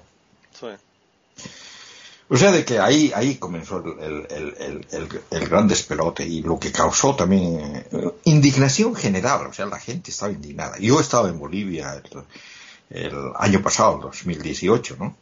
Y se veía, la gente estaba imputada, realmente, enojada por, por, este, por este tipo de maniobras. Y además de que he comenzado a ver de que la cuestión esta de... Cuando hablaban de dictadura, a mí me parecía absurdo, porque yo he vivido en dictadura. Yo he crecido mi juventud bajo la dictadura de Banks, que era una dictadura militar, o sea que... Bueno, no solamente eso, te tuviste que ir por la dictadura. A ver, conoció el, el, lo que llamaban el toque de queda. O sea, el, a partir de las 8 nadie está en la calle. A la persona que se está moviendo en la calle le meten bala, directamente. Toque de queda, decían, donde te tocas te quedan. te quedas. bueno, o sea que, que eso, eso no podía ser dictadura. Pero viendo, viéndolo de adentro, o sea que el asunto es de que el MAS, el gobierno, el partido de gobierno, tenía, bueno, obviamente el gobierno, pero también tenía una mayoría absoluta, tenía más de dos tercios del Parlamento. Claro. Es decir, Evo Morales proponía una ley y no había debate. O sea, de que eh, en el Parlamento ya no había más debates. O sea, los, los opositores eh, proponían algo, decían algo y los otros le, le, les hacían callar con su mayoría. Y cuando ellos proponían algo, eh, o sea, la mayor parte de los diputados los llamaban los levantamanos, porque decían algo y levantaban la mano para aprobar. O sea, que ese era su trabajo. O sea, que no había parlamento en realidad, o sea, que estaba copado por el gobierno. ¿no? Luego tomaron uh, el, la cuestión judicial. O sea, todos los jueces han sido nombrados por el partido de gobierno. ¿no? Y eran jueces, fiscales, o sea que, digamos, todo, todo el, todo el, todo el Estado estaba manejado por un partido. Sí. Y no había, no había caso de, de mover. Además que había injusticias. O sea, si había algún opositor que estaba jodiendo, le, le, acusaban, o sea, salían los fiscales con acusaciones a veces ridículas. Y ahí comenzó una práctica que ha sido muy, muy, uh, uh, que se ha usado mucho y que es lo contrario de lo que tendría que ser. O sea, si te acusan de algo, te, te detenían, eh, detención preventiva, ¿no? En, entras detenido, o sea, que tenías que demostrar tu inocencia. Sí. Y es lo contrario. Contrario ¿eh? a como ellos, debería tienen, ser. ellos tienen que demostrar que tu culpabilidad. Claro, y claro, Y, y a- había, o sea, detenidos políticos, o sea, que no era cuestión de... Por ejemplo, yo te voy a poner un ejemplo, este Franklin Gutiérrez, dirigente cocalero, o sea, la misma rama que Evo, pero de, de otro sector, del sector de los yungas, que está en contra del gobierno y lo han metido a la cárcel, le han acusado de asesinato. Y no, no había ninguna prueba, no había nada. Que, y ha estado preso, o sea, que lo han sacado después de que Evo Morales ha caído, pero era, era preso político, todos sabían que era preso político. Ha estado más de un año acusado, sin juicio. Y, o, o sea que ese tipo de cosas se, se, se daban todo el tiempo. Ah, he, he- he contado también del, del caso de un médico que lo metieron a la cárcel acusado de haber violado a un niño, eh, que el niño murió, y que en realidad se ha demostrado que el- ese niño jamás ha sido violado, o sea, que ha muerto por, por otras causas, ¿no? Pero ha sido... O sea que han, han habido un montón de casos así que, que eran... O sea, se veía que la justicia estaba tomada totalmente copada, ¿no? Pues yo quería que tú me contaras porque realmente yo, eh, bueno, llevamos años grabando Teorizar y sabía que estabas a favor de Evo, pero sabía de todas estas irregularidades al final y toda esta corrupción y todo lo demás. Y, y bueno, obviamente sé que tú eso no, no vas a estar a favor de que una persona se convierta en un, No, pero ni en un mira- dictador, ni un ring, ni un, ni un rey, ni en nadie que esté ahí de por vida por el resto de su vida, ¿verdad? Pero te, te estoy hablando de, te he hablado de esos cuatro poderes, ¿no? En Bolivia, Claro. según la nueva constitución, hay un nuevo poder, es el poder electoral. Y Sí. es, es poder independiente, separado de los otros, porque según la nueva ley electoral, Bolivia es un país que tiene democracia representativa y par- participativa. Es decir, en, en Bolivia en realidad se debería hacer elecciones casi de todo y se hacen elecciones casi de todo. Además, con la cuestión esta de, del- de las autonomías y todo eso, se ha, se ha vuelto un país bien, bien democrático Sí, en el papel.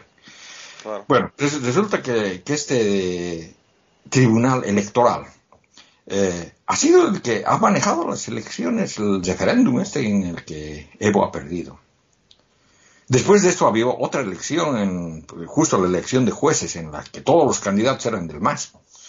Y la gente ha, ha protestado, cosa que en realidad el que ha ganado ha sido el voto nulo. Había más del 55% de voto nulo, 12% de votos eh, en blanco. Y o sea que, digamos, estos jueces han sido elegidos por minoría. Sí. ¿no? Y, y bueno, el, el- el Tribunal Electoral, los principales vocales, los miembros principales de esto, han ido denunciando y han ido denunciando quejándose de que tenían presión externa, o sea, presión del gobierno. Y han sido reemplazados por gente afín al gobierno. Sí. ¿no? Y bueno, cuando han venido las elecciones, que ah, era, era como dos meses antes de las elecciones, había indicios de fraude, o sea que eh, en un pueblito de- del departamento del Beni fue la corte electoral a inscribir a personas para que voten en otro departamento. O sea que iban a votar en, en su lugar, Claro. Sí, pero sí, también iban a votar en otro lugar. Votando dos veces, claro. Sí, ¿no? Pero ni siquiera iban a ir a votar físicamente, sino que los votos estaban preparados para ser colocados. ¿Entiendes? Sí. O sea, o sea que ha, ha- ha- ha habido uh, un, un fraude dando, o sea que vinieron las elecciones, el día de las elecciones, por primera vez desde que salió en el exilio, me he inscrito al padrón y he ido a votar. Ah, an- Anteriormente podía haber hecho eso, pero no lo hacía porque no, no- no, no, no, tenía sentido, además un poco anarquista que soy, no, no, no creo mucho en eso. Pero bueno, he ido, he ido a votar. He ido a votar y me he quedado a mirar el conteo de votos, ¿no? He notado dos cosas. O sea, que la, la gente que estaba en, en los jurados electorales, que se los eh, elige al azar eh, de, de, los, de entre los votantes, todititos eran favorables al partido de gobierno. Yo los conozco. ¿no? Y bueno, o sea, el momento de, de contar, o sea, que, que- que buscaban triquiñuelas para anular los votos al partido por el que yo voté, por Carlos Mesa, por la comuni- comunidad ciudadana. ¿No? Y, y han buscado triquiñuelas, o sea, que este, para votar, o sea, para identificarte, mm, tienes que marcar con tu huella digital. Aparte de firmar, tienes que marcar tu huella digital, porque es patrón biométrico. Y una pregunta, ¿cómo tú haces eso? ¿Vas a la, vas a la, emba- a la embajada o cómo tú haces eso, Kirkian? No, sí, ha- había un, un local en, en Estocolmo que estaba habilitado por la embajada. Ah, ok, Bueno. qué bien. Bueno, el, el- el asunto es de que eh, había, había gente de que posiblemente no se limpió bien el- la, la mancha esa de, de la huella digital y claro, su, la, mancha- la papeleta aparecía manchada en otro lugar y decía, no, este voto nulo. Sea que así han anulado muchos votos, ¿no?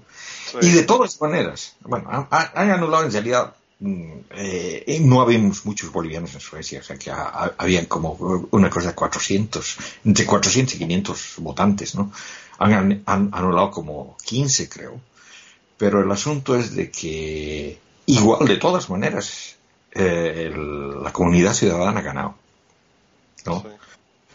Y ha sido, ha sido, o sea que yo, yo me volví de, de Estocolmo bastante feliz cuando estaba en el viaje del tren. Cuando lle- llego aquí, eh, las cosas comenzaron a empeorar porque eh, resulta de que cuando estaban en el 84%, la noche de las elecciones, del conteo, de repente cortaron el conteo.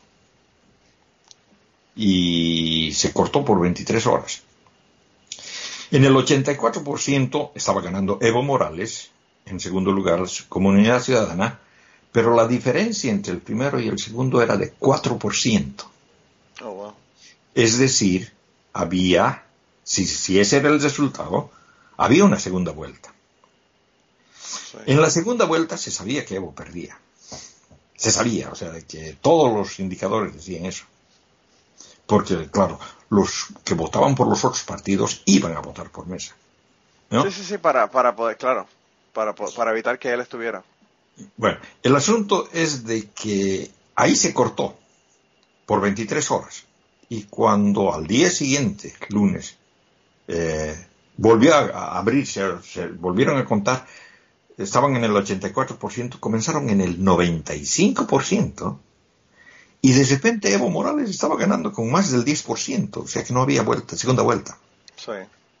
O sea que ha habido un, un, un Eso ha causado indignación en la gente, ¿no? Y ha causado indignación y la gente ha salido a protestar. Las protestas eh, a un principio han sido un poco violentas, o sea que han ido y han quemado algún, algún órgano electoral en alguna ciudad, en Potosí fueron y quemaron. ¿no? Pero por lo demás, en, en, la mayor parte del país han, sido protestas bastante suaves, o sea que mmm, han dicho, bueno, vamos a bloquear el país, ¿no? Y han salido a bloquear, pero Oh, han sido unos bloqueos bastante pacíficos, o sea que la gente salía de sus casas, cada quien bloqueaba su calle y entre los, las personas del barrio se hacían una olla común, o sea que, que, era una, una, cuestión bastante... y con, con sus banderas todos, ¿no? Claro.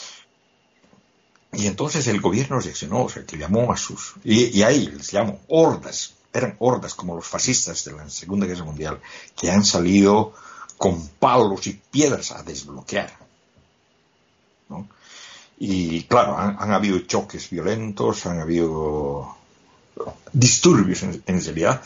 La gente a un principio en realidad lo que tenía, o sea que por, por WhatsApp estaban organizados y yo estaba recibiendo WhatsApps en mi, en mi celular y decían, están viniendo Entrense a sus casas, o sea, la gente que estaba bloqueando en una determinada calle, veían que estaban viniendo, se entraban a sus casas. Como estaban haciendo en, Chile también, que estaban utilizando eh, social media, WhatsApp y eso para, para organizarse también. Y bueno, venían, sacaban, desbloqueaban y se iban. Entonces la gente volvía a salir y volvía a bloquear. Esa era la, la táctica, ¿no? Pero la, la cuestión se, se, se, ponía cada vez más, más arruinada. Y claro, ha durado bastante tiempo. Y ha sido, como te digo, una, una protesta ciudadana bastante pacífica en realidad, o sea que no, no se suele confrontar y los que han confrontado han sido la gente afín al gobierno, ¿no? Y, o sea que han, que han, que han habido muchos... La policía eh, lo, que, lo que hacía era, cuando habían estos disturbios, iban y gasificaban, echaban gas. Y digamos, digamos, eh, tenían, tenían esa orden. Parecía de que les favorecían a los, a la gente del MAS. O sea, de que llegaron, por ejemplo, a La Paz un grupo de mineros. Y digo mineros así entre comillas porque si, si ves las fotos, esos no son mineros. O sea, que habían, por ejemplo, chicas que estaban con, con, tacones altos y no creo que hayan mineros que, usen tacones altos, ¿no? Pero llegaron a La Paz y tiraban dinamita. ¡Pah! reventar dinamita, ¿no?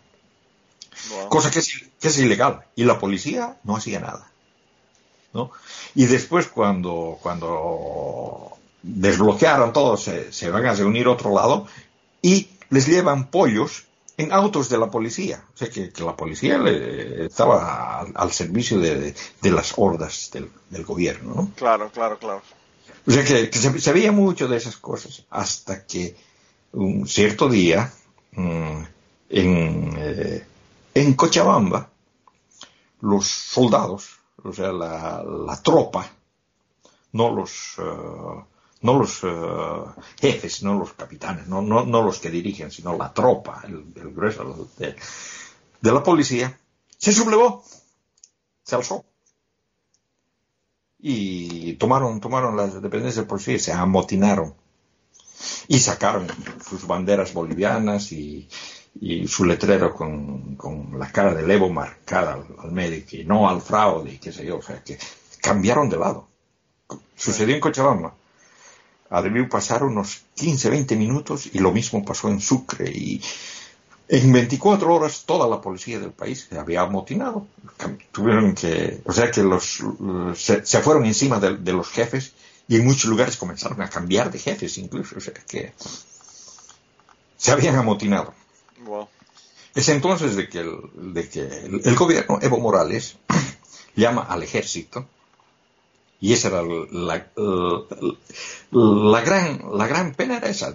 Salen, salen los militares y van a atacarlos a los policías. Hay que tener en cuenta, en Bolivia los policías no están armados, no tienen armamento, o sea que solamente usan gases lacrimógenos y, y revólveres. Los militares, en cambio, tienen munición de guerra.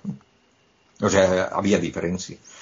Y, Evo Morales llamó al ejército y parece que le quiso dar la orden de, ir a atacar ¿no? a, la, policía, a, a, los amotinados. ¿no?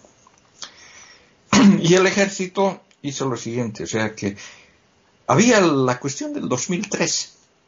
En el 2003 los militares salieron a reprimir y hubo tan, tanto muerto, o sea que eh, mataron a tantos, ¿no? Que cuando el Goni se escapó, los militares que estaban en el en ejercicio del poder fueron metidos a la cárcel por una simple razón, o sea que los militares y los policías no son al servicio del gobierno, sino son al servicio del Estado y hay que seguir las leyes. Tienen la, constitución política del Estado, por un lado, y tienen sus estatutos internos. Y en esos estatutos internos, mm, ¿no? O sea, y lo que le dijo el jefe del gobierno, que entre otras era masista, le dijo al, presidente, eh, si me dan la orden, la quiero la orden por escrito. Y nadie, nadie, ni el presidente ni ninguno de sus ministros se animó a firmar esa orden. Claro, claro. ¿No? Entonces el ejército se quedó neutro, no hubo nada. Y ahí comenzó el Evo a, viajar del, del, Chapare a La Paz, de La Paz al Chapare en el avión. O sea, de que todos, todos decían que...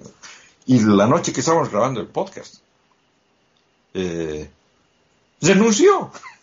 Renunció públicamente, ¿no? Renunció para evitar más, más muertes. Hasta ese momento habían tres muertos. Yo creo que era para evitar su muerte, más que, más que para evitar más muertes. Hasta ese momento habían tres muertes y los tres, las tres personas que habían muerto murieron, eh, bueno, eran dos, dos chicos en, en, Santa Cruz que fueron baleados. Y fueron baleados por gente del gobierno, que se los detuvo además. Había filmación. Les filmaron con teléfono.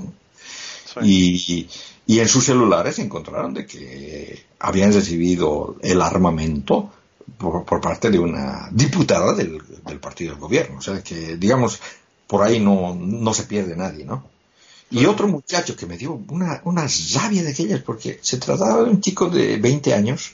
Sí, eso, lo comentaste en, el, en el podcast, lo estabas comentando. Que lo agarraron y lo palearon, y lo, mataron a palos. O sea, que se, lo, lo lincharon. ¿no? Bueno, entonces, entonces, eh, esos eran los tres muertos que habían hasta el momento, ¿no? pero él dijo de que se iba a ir por, para pacificar el país y evitar más muertos, ¿no? Y, y, luego eh, hubo todo el show este. Bueno, resulta de que México entró. Parece que fue el ejército que le, que, que le dio permiso para usar el, el territorio aéreo. Entraron a Chimoré porque él estaba ahí y a esa, región hasta el momento no entra la policía ni el ejército, porque es una zona cocalera y ahí están armados, ahí están armados y, son, y, son narcotraficantes en realidad. O, sea, o sea, de que mm, la foto esa del Evo oculto como si fuera un Saddam Hussein que, que publicó luego es, es más falsa que un billete de tres dólares. O sea, bueno, de todas maneras salió, se fue a México y, ni bien llegó a México, comenzó a victimizarse y además a encender los ánimos, ¿no? Claro. Y claro, o sea, después aparecieron, aparecieron gente, o sea, de, se, ha, detenido a nueve, a nueve personas eh, que estaban con uniformes de, de, la policía boliviana, armados, pero que tenían carnet de identidad venezolano y carnet del Partido Socialista Venezolano. Sí. Estaban actuando como si fueran policías de Bolivia. De Bolivia, claro. No, los, los detuvieron eso. Luego, en, en, un, en un tiroteo, resultó herido, lo llevaron, primeramente lo trataron de ocultar en una casa particular, pero al final estaba tan mal que lo tuvieron que llevar a un hospital y del hospital llamaron a la, a la policía y todo esto, cayó una persona que resultó ser un argentino que hace bastante tiempo, como 10 años atrás, estaba eh, en las Fuerzas Armadas Revolucionarias de Colombia, de las FARC. ¿Qué mierda estaba haciendo un, un, un, tipo de las FARC? claro, claro. O, sea, de que digamos, hay, hay, eh, hay, hay, mucho que nos indica de que todos estos problemas han sido creados por gente de izquierda, fin al más, pero ni siquiera, ni siquiera son bolivianos, o sea que... son gente de afuera. La prensa. Hay un periodista argentino que salió diciendo de que casi lo linchan y que... lo, lo que pasó es lo siguiente. El tipo estaba hablando mentiras y una ciudadana boliviana que pasaba por ahí le escuchó y fue y le dijo, di la verdad, di la verdad. Y el otro le dijo, oh, ¿tú, tú qué sabes, nena, cállate. di la verdad y di la verdad. La, chica bastante valiente, ¿no? Y el chico le dijo, cállate, tú eres una basura, le dijo. Y la otra, di la verdad y di la verdad. Y le dice, boliviana de mierda, le dice, ¿no? Y cuando le dijo boliviana de mierda, había gente alrededor. Obviamente. Que fueron y, le, le, golpearon en su, en su cámara. O sea, hasta ahí se ve el video. Y bueno, el tipo salió y o sea que eh, están pintando la idea de que hay un golpe de Estado militar y que hay represión contra el, contra el pueblo, ¿no? Y bueno, el asunto es de que constitucionalmente ha pasado lo siguiente, y eso es otra joda. Cuando el presidente renunció, al mismo tiempo renunció el vicepresidente, a los minutos renunció la primera senadora, y realmente unas horas más antes había denunciado el, jefe de los diputados. Y esa es la línea constitucional, o sea, que quedaron, quedó vacío de poder, no había quien pueda ser presidente. Claro. ¿No? Y así ha estado por 24 horas hasta que, bueno, eh, del Senado, el presidente del Senado renunció, el primer vicepresidente del Senado también se anunció, o sea que quedaba la segunda vicepresidenta del Senado, que viene de, un partido de derechas, del Partido Demócrata, que se llama aquí, pero bueno.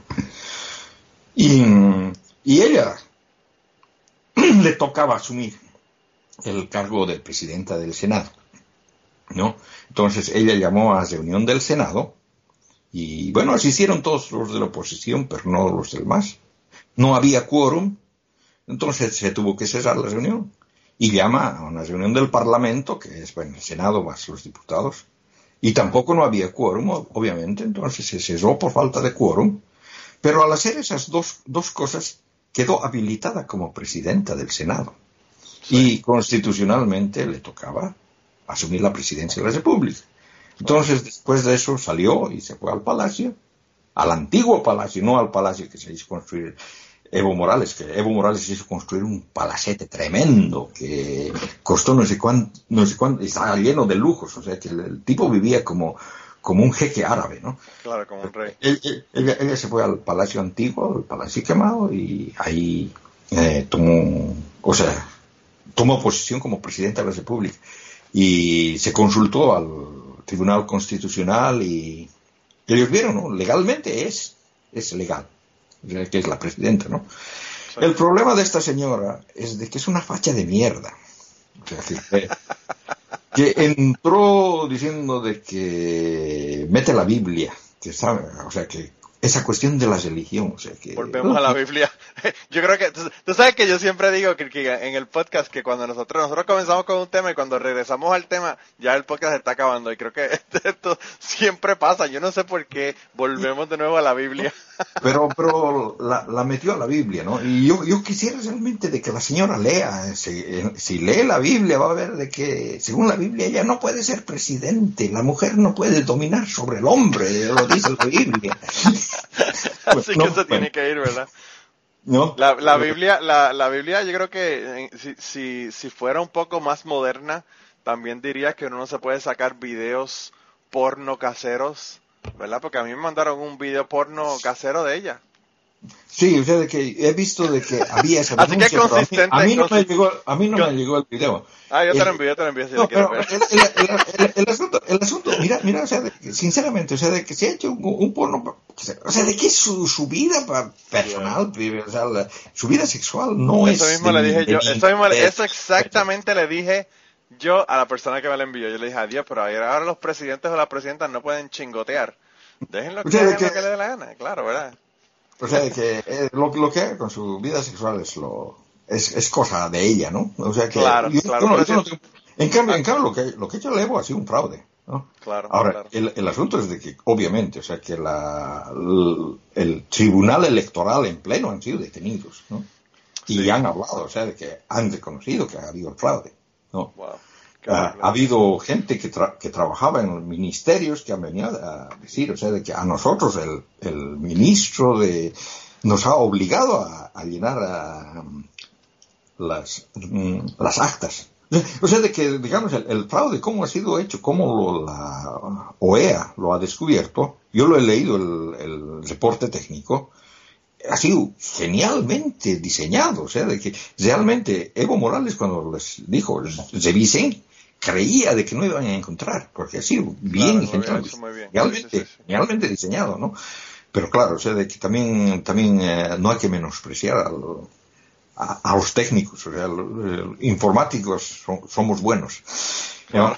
Y, y- y claro, o sea, de que cuando, cuando se ha descubierto y, y cómo están saliendo las cosas, de que cómo lo han hecho, coinciden, o sea, de que no es, no, no es un invento, sino que, porque claro, uno podría decir, no, o sea, de que se están inventando, ¿no? pero no, coinciden. O sea, Sí. Evo Morales ha hecho el fraude y le hemos pillado y la gente se ha, se, se ha emplumado, ha sido una... Lo que, lo que, a lo que llego a una, a una conclusión, ¿ya? El, el 2003 los hemos votado a los neoliberales, ¿no? Y el, Sí. ahora, 2019, lo- hemos votado al socialismo del siglo XXI. Ninguno de estos dos sistemas funciona. Claro. Los, los dos son una mierda. O sea, ¿no?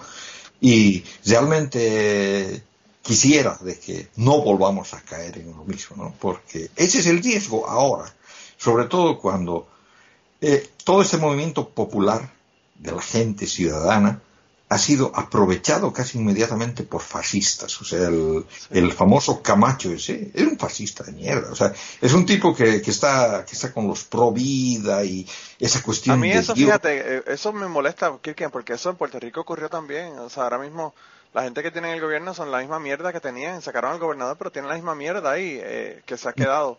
Y bueno, yo no sé, yo creo que, yo no sé si tú llegaste a ver, yo envié un documento eh, para ustedes, para autorizar, que por cierto, eh, van a grabar en, una, en un ratito, el de, Sí. el de esta semana. Y, y pues, eh, eh, cambiaron hasta, hasta, están cambiando hasta leyes y, o sea, haciendo unas cosas que son unas aberraciones realmente. Bueno, para eh, proteger supuestamente los derechos eh, de, de las personas religiosas en los Estados Unidos, en los Estados, en los Estados Unidos, mira, en Puerto Rico. Y, y bueno, realmente, si tú te pones a ver eso, eh, lo que están haciendo es quitándole derechos a la gente.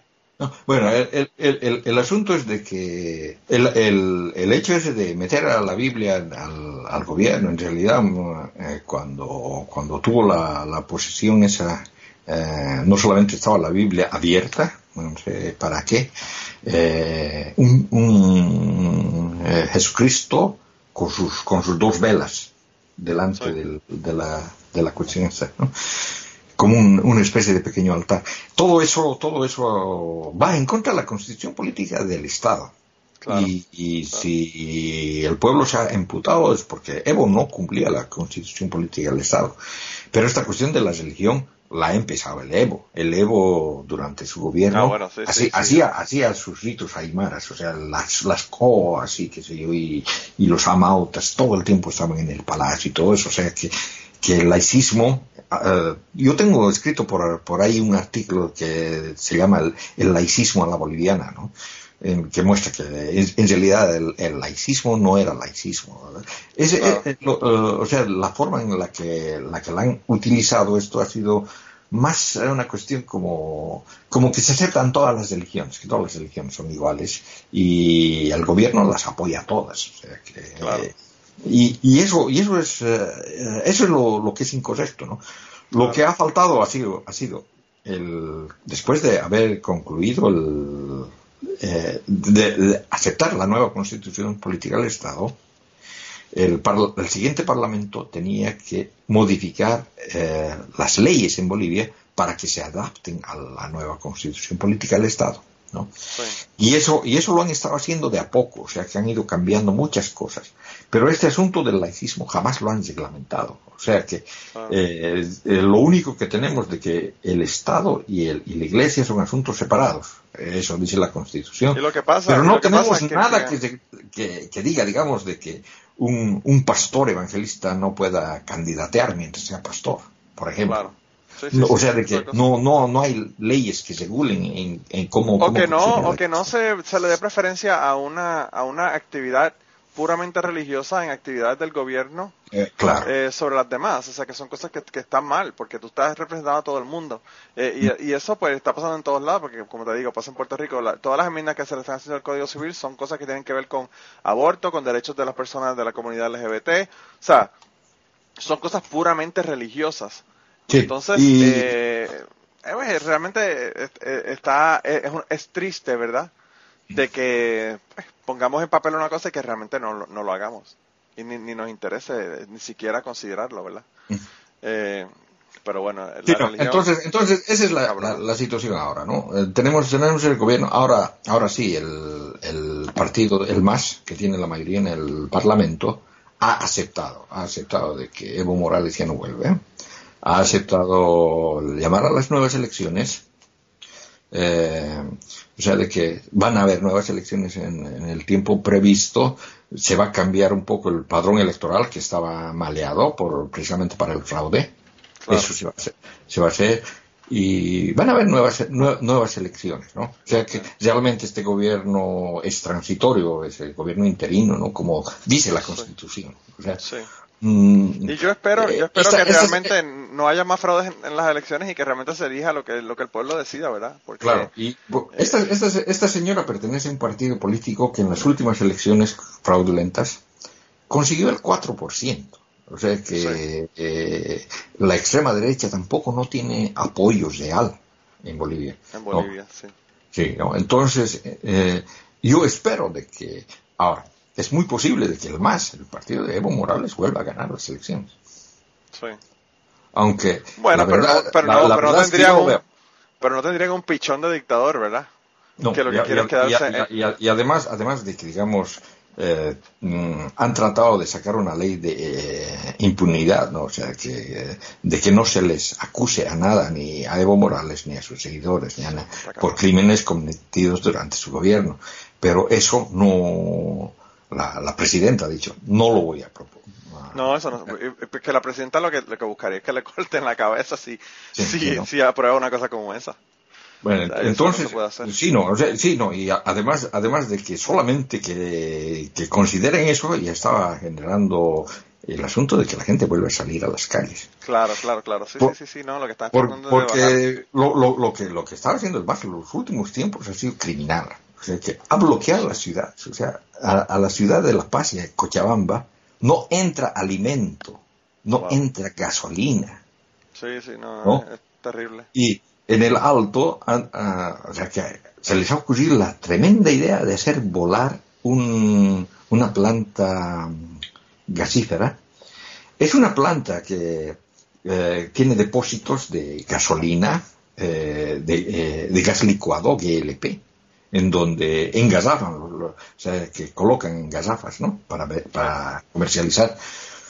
Y esa planta es más o menos como unas cinco veces más grande que la planta esta de Juanco se llamaba, ¿no? La planta que voló en México el 83. Oh, wow. Ajá. En la que, en la que murieron 10.000 personas, ¿no? Han calculado, o sea, esta planta vuela y se va a la ciudad del Alto y parte de la ciudad de La Paz. ¿no? Y se han entrado ahí, han quemado autos ahí adentro y estaban con dinamita. Oh, wow. Y bueno, los han, les, les han disparado a muerte, los han matado a los que estaban haciendo eso, ¿no? Y les echan la culpa a, los militares, los militares estaban allí, y los militares dicen, nosotros no hemos disparado. Van a analizar los, los cadáveres y las balas que tienen son calibre 22 y calibre 9 milímetros, es decir, son de revólveres y de escopetas. que no, el ejército no usa, no usa, ¿no?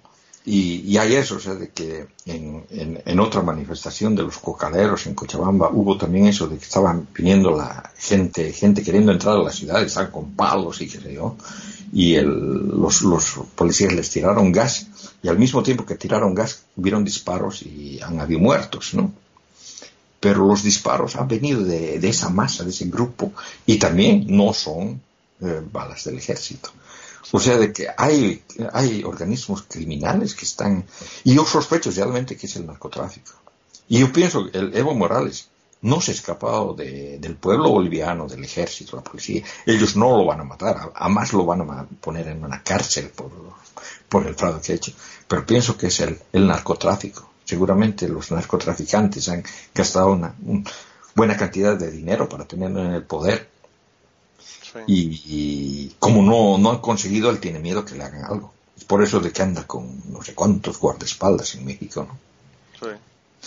Eh, yo, yo pienso que, él le tiene miedo al narcotráfico. Y son los narcotraficantes los que están... Bueno, con, razón, ¿verdad? Que le tenga miedo al narcotráfico, porque obviamente si deciden que tú no vas a estar más en el mundo, te matan y ya, se acabó el asunto. O sea, y, y no solamente eso, sino que tienen... Eh, ramas internacionales que trabajan en diferentes países, o sea que eso es, que eso es lo de menos. No, y, bueno, por último, o sea, de que estaba emplumado también con los españoles, ¿no? O sea que en Barcelona había una manifestación eh, en contra del golpe de Estado en Bolivia, una manifestación de bolivianos, ¿no? Resulta de que una compañera boliviana ha agarrado su cámara, ha ido y les ha filmado y bueno, viéndolos, que cara de boliviano no tienen, ¿no? Pero bueno, los bolivianos podemos ser de diferentes clases, ¿no? Entonces se, acerca a preguntar y no había un solo boliviano. Estos eran españoles, ¿no? Y eran españoles de, del Podemos.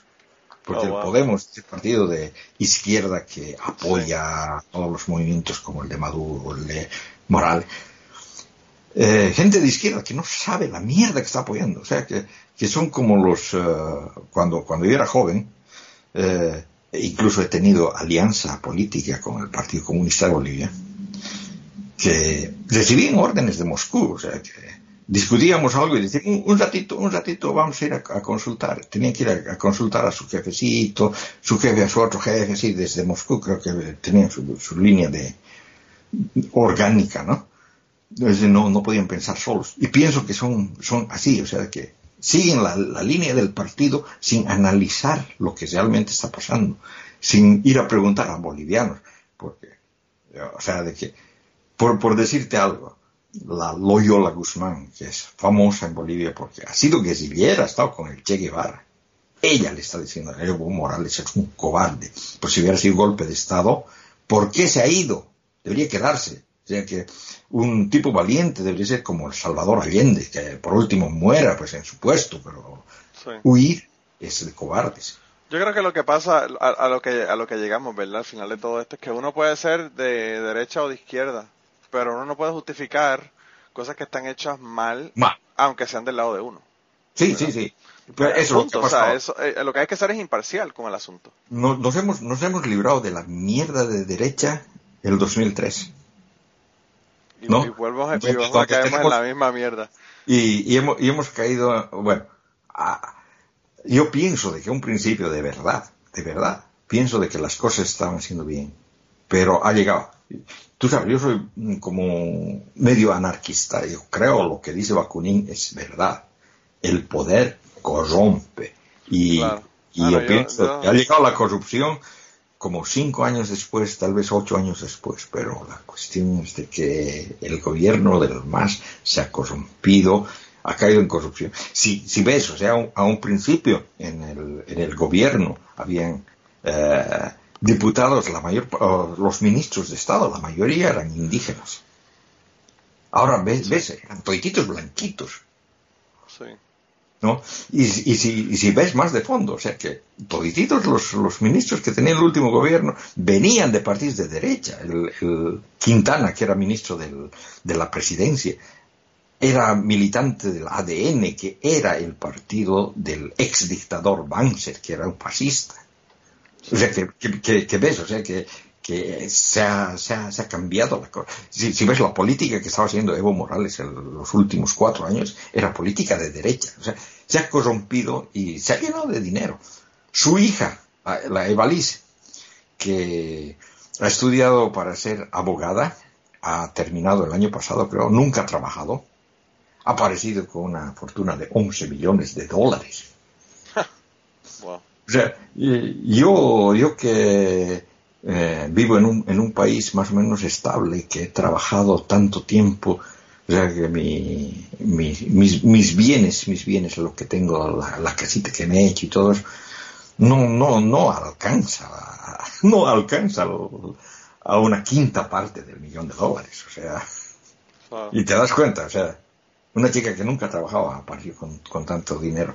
No, eh, de verdad que está cabrón. Realmente. eh, yo creo que el problema, el problema Kirkian se reduce al elemento humano. Mm. Sí. Y pues, eh, realmente, como tú dices, No, el poder corrompe y todos terminamos en lo mismo, no importa de qué No, y, y, una, y una cosa más, o sea que se- se- se- también, también un, un factor importante es la educación. O sea que se, se ha cambiado la educación a un sistema educativo hecho por uh, Faustino Signani, era un líder indígena que a principios del siglo XX, eh, de manera clandestina, en esa época los indígenas no podían educarse, ha creado un tipo de escuelas, así que eran clandestinas, con un sistema de aprendizaje, ¿no? Pero eso era válido para el 1920, esa época, Claro. en, en comunidades que eran oprimidas, no para una sociedad ah, democrática y abierta del siglo XXI. O sea que no, o no funciona. Y digamos, eh, esto ha sido utilizado para lavar el cerebro. Yo he visto a niños hablando a favor del Evo Morales, sin eh, niños de 6, 7 años sin saber lo que mierda están hablando, ¿no? claro. y, y, y la gente en general, la gente mayor. O sea, de que el Álvaro García Linera, en sus discursos de su campaña electoral, decía, y, y, y- y te vas a reír, pero lo decía textualmente, ¿no? Si, si, si vuelve, si gana la oposición, van a volver los gringos, les van a quitar a sus guaguas, sus- a sus niños, ¿no? Wow. el, eh, el- el sol se va a apagar, la luna se va a esconder. O sea que, y te, te digo que han detenido entre, entre los que estaban haciendo los bloqueos estos, que están bloqueando las ciudades y todo eso, han detenido gente que de verdad se creía que el sol se iba a apagar. O sea que te das cuenta, eso también es ignorancia. Y Wow. no, para un dictador mantener al- a, la gente en ignorancia eso es, es, es algo que busques por eso de que de que no han no han in- invertido en educación Claro, claro, claro. Y bueno no han invertido ni en educación ni en salud que son las dos, los dos pilares que para mí son lo más importante dentro de una sociedad Sí. Bueno, Bueno. Yo creo que ya podemos ir dejándolo por aquí. sí Eh, sí no hemos hablado bastante y por favor compren mi libro El libro se llama La Biblia y otros mitos, un viaje al mundo del delirio en Amazon. No dice Kirkigan en el nombre, pero no se asusten, ese es él. Ah, sí, no. Bueno, eh, en realidad, en realidad dice mi nombre verdadero, ¿no? Mi nombre es Oscar Garrido, ¿no? Eh, me conocen, me conocen más por Kierkegaard en, por internet. Eh, tengo, tengo un blog también eh, en eh, WordPress, do- donde escribo como Kierkegaard. Y mm, en las redes sociales realmente estoy con mis dos, con mis dos identidades, o sea que Sí. mm, tengo que te, en pueden, el- te pueden buscar por las dos. Si van a hablar más de este tipo de temas, búsquenlo vaya por Kirkigan. De todos modos, eh, te pueden escuchar cada dos semanas en Ateorizar. a teorizar, sí, ¿no? Eh, y vas a hablar de estos mismos temas también que estamos hablando aquí y de, y de todo el resto de temas que hablan en Autorizar, ¿verdad? Pero tú tienes una sección sobre estos temas en Autorizar. Eh, además de eso, lo consiguen en el grupo de Autorizar, que hay un grupo en Facebook, si quieren ir allá y compartir con Kirkigan. Y en Twitter lo consiguen en ateísmo guion Punto bajo W. Ah, guion bajo, sí, tienes razón. WS. Era, BWS. Era una página que tenía tiempo atrás que se llamaba ateísmo.ws. Es, no es Eh. BWS, es WS. BWS. Bueno, o sea, eh, en, en- en los- para los españoles, como dicen, eh, eh, W, ¿cómo dicen? No, V, sí, V. V. Sí, no, no, pero lo que pasa, lo que pasa es que estás diciendo BWS y la gente va a pensar que es VSS. Ajá, pero Ajá, es WS. Ok. Eh, ateísmo guion bajo Me- me- WS. Me recuerdo que tenía un, un amigo peruano que ut- utilizaba como nick en, eh, en, el, en, en el chat de, en la época del IRC mm, C, T y W, ¿no? O sea, es- lo leía CTW. W. está, está buenísimo, sobre todo si uno es un alcohólico, ¿verdad? Sí, pero el, el asunto es de que de, de verdad, de verdad, o sea, que todos el, el CTW, ¿no? Pero- pero todos, eh, pero de verdad, su, su cosa eran las iniciales de su nombre. Sí, wow. Pues mira, Kirkian, de verdad que gracias por, por tomarte el tiempo, sobre todo en un día como hoy que vas a meterle probablemente dos horas más a teorizar en un ratito. Eh, gracias por venir a hablarme del, del libro y por hablarnos, ¿verdad?, de lo que está pasando allá en tu querido, en tu querido país. Eh, ya saben que no se pueden comunicar todo, con y no lo dije todo. No, no, no, definitivamente que no. no Y- y- y- y- y- sobre todo, sobre todo del libro, me hubiera gustado hablar más, pero bueno, habrá Bueno, otras ocasiones. Pero hermano, 600 y pico de páginas no lo vas a poder cubrir en un podcast ni... ni... Eh, Ahora, eh, lo que sí te, te iba a decir, Kirkian, que para las personas que rumoran y, y hablan por ahí en los pasillos de que yo no dejo hablar a la gente, hoy dejé hablar a Kirkian, así que para que vean que yo también puedo escuchar y... Oh, y sí, dejar sí, yo, yo, yo me asusté un, un momento, pensé que se había cortado la comunicación porque había silencio al otro lado. Y, y, bueno, a un principio dije que tal, bueno, tal vez se fue al baño, o sea, le estaba, le estaba aburriendo, pero Aburriendo, después no, no, no, después dije, tal vez estoy hablando solo, porque me ha pasado, o sea, alguna vez eh, grabando el Ah, post- sí, en, post- en Aterrizar a veces se corta, claro. me he quedado hablando, me he quedado hablando y después me di cuenta de que no estaba ya. Sí, sí, sí, de que ya no estabas en el podcast. Pero bueno, de verdad que un, un abrazo, eh, feliz cumpleaños nuevamente, hermano, que acabas de cumplir años. Eh, y bueno, eh, live long and prosper, como dicen, ¿verdad? Ya en, en Star Trek. Sí, no, o sea, Eh, de que yo, yo estoy a mm, cumplir 62, ¿no? Pero estoy en el periodo que de los que dicen de que la vida empieza a los 60. Ah, bueno, pues estás comenzando entonces. Eres, eres un niño, eres un niño todavía. Los 60 Sí. son los, son los 40 ahora. Eh, y nada, el resto de la gente nos vemos en, en la semana que viene. Eh, vamos a tener como, qué sé yo, 15, 20 minutos en Patreon si lo quieren escuchar eso por allá. Y si todavía tienen ganas de seguir escuchando a Kirkigan, bajen el autorizar esta semana y lo escuchan allá también. Bueno, nos vemos entonces. Bueno, un Chao, abrazo, chao. hermanito. Bye. Y antes de terminar esta semana, queremos darle las gracias a las personas que nos han ayudado con el podcast. Raúl Arnaiz nos hizo el logo y a Raúl eh, sus trabajos los consiguen en homedecomic.com. Así que dense la vuelta por allá y chequen los trabajos de, de Raúl que están brutales. Y la canción del podcast la canta Maida Belén con Rafi Lin en la guitarra y Kike Domenech en el 4.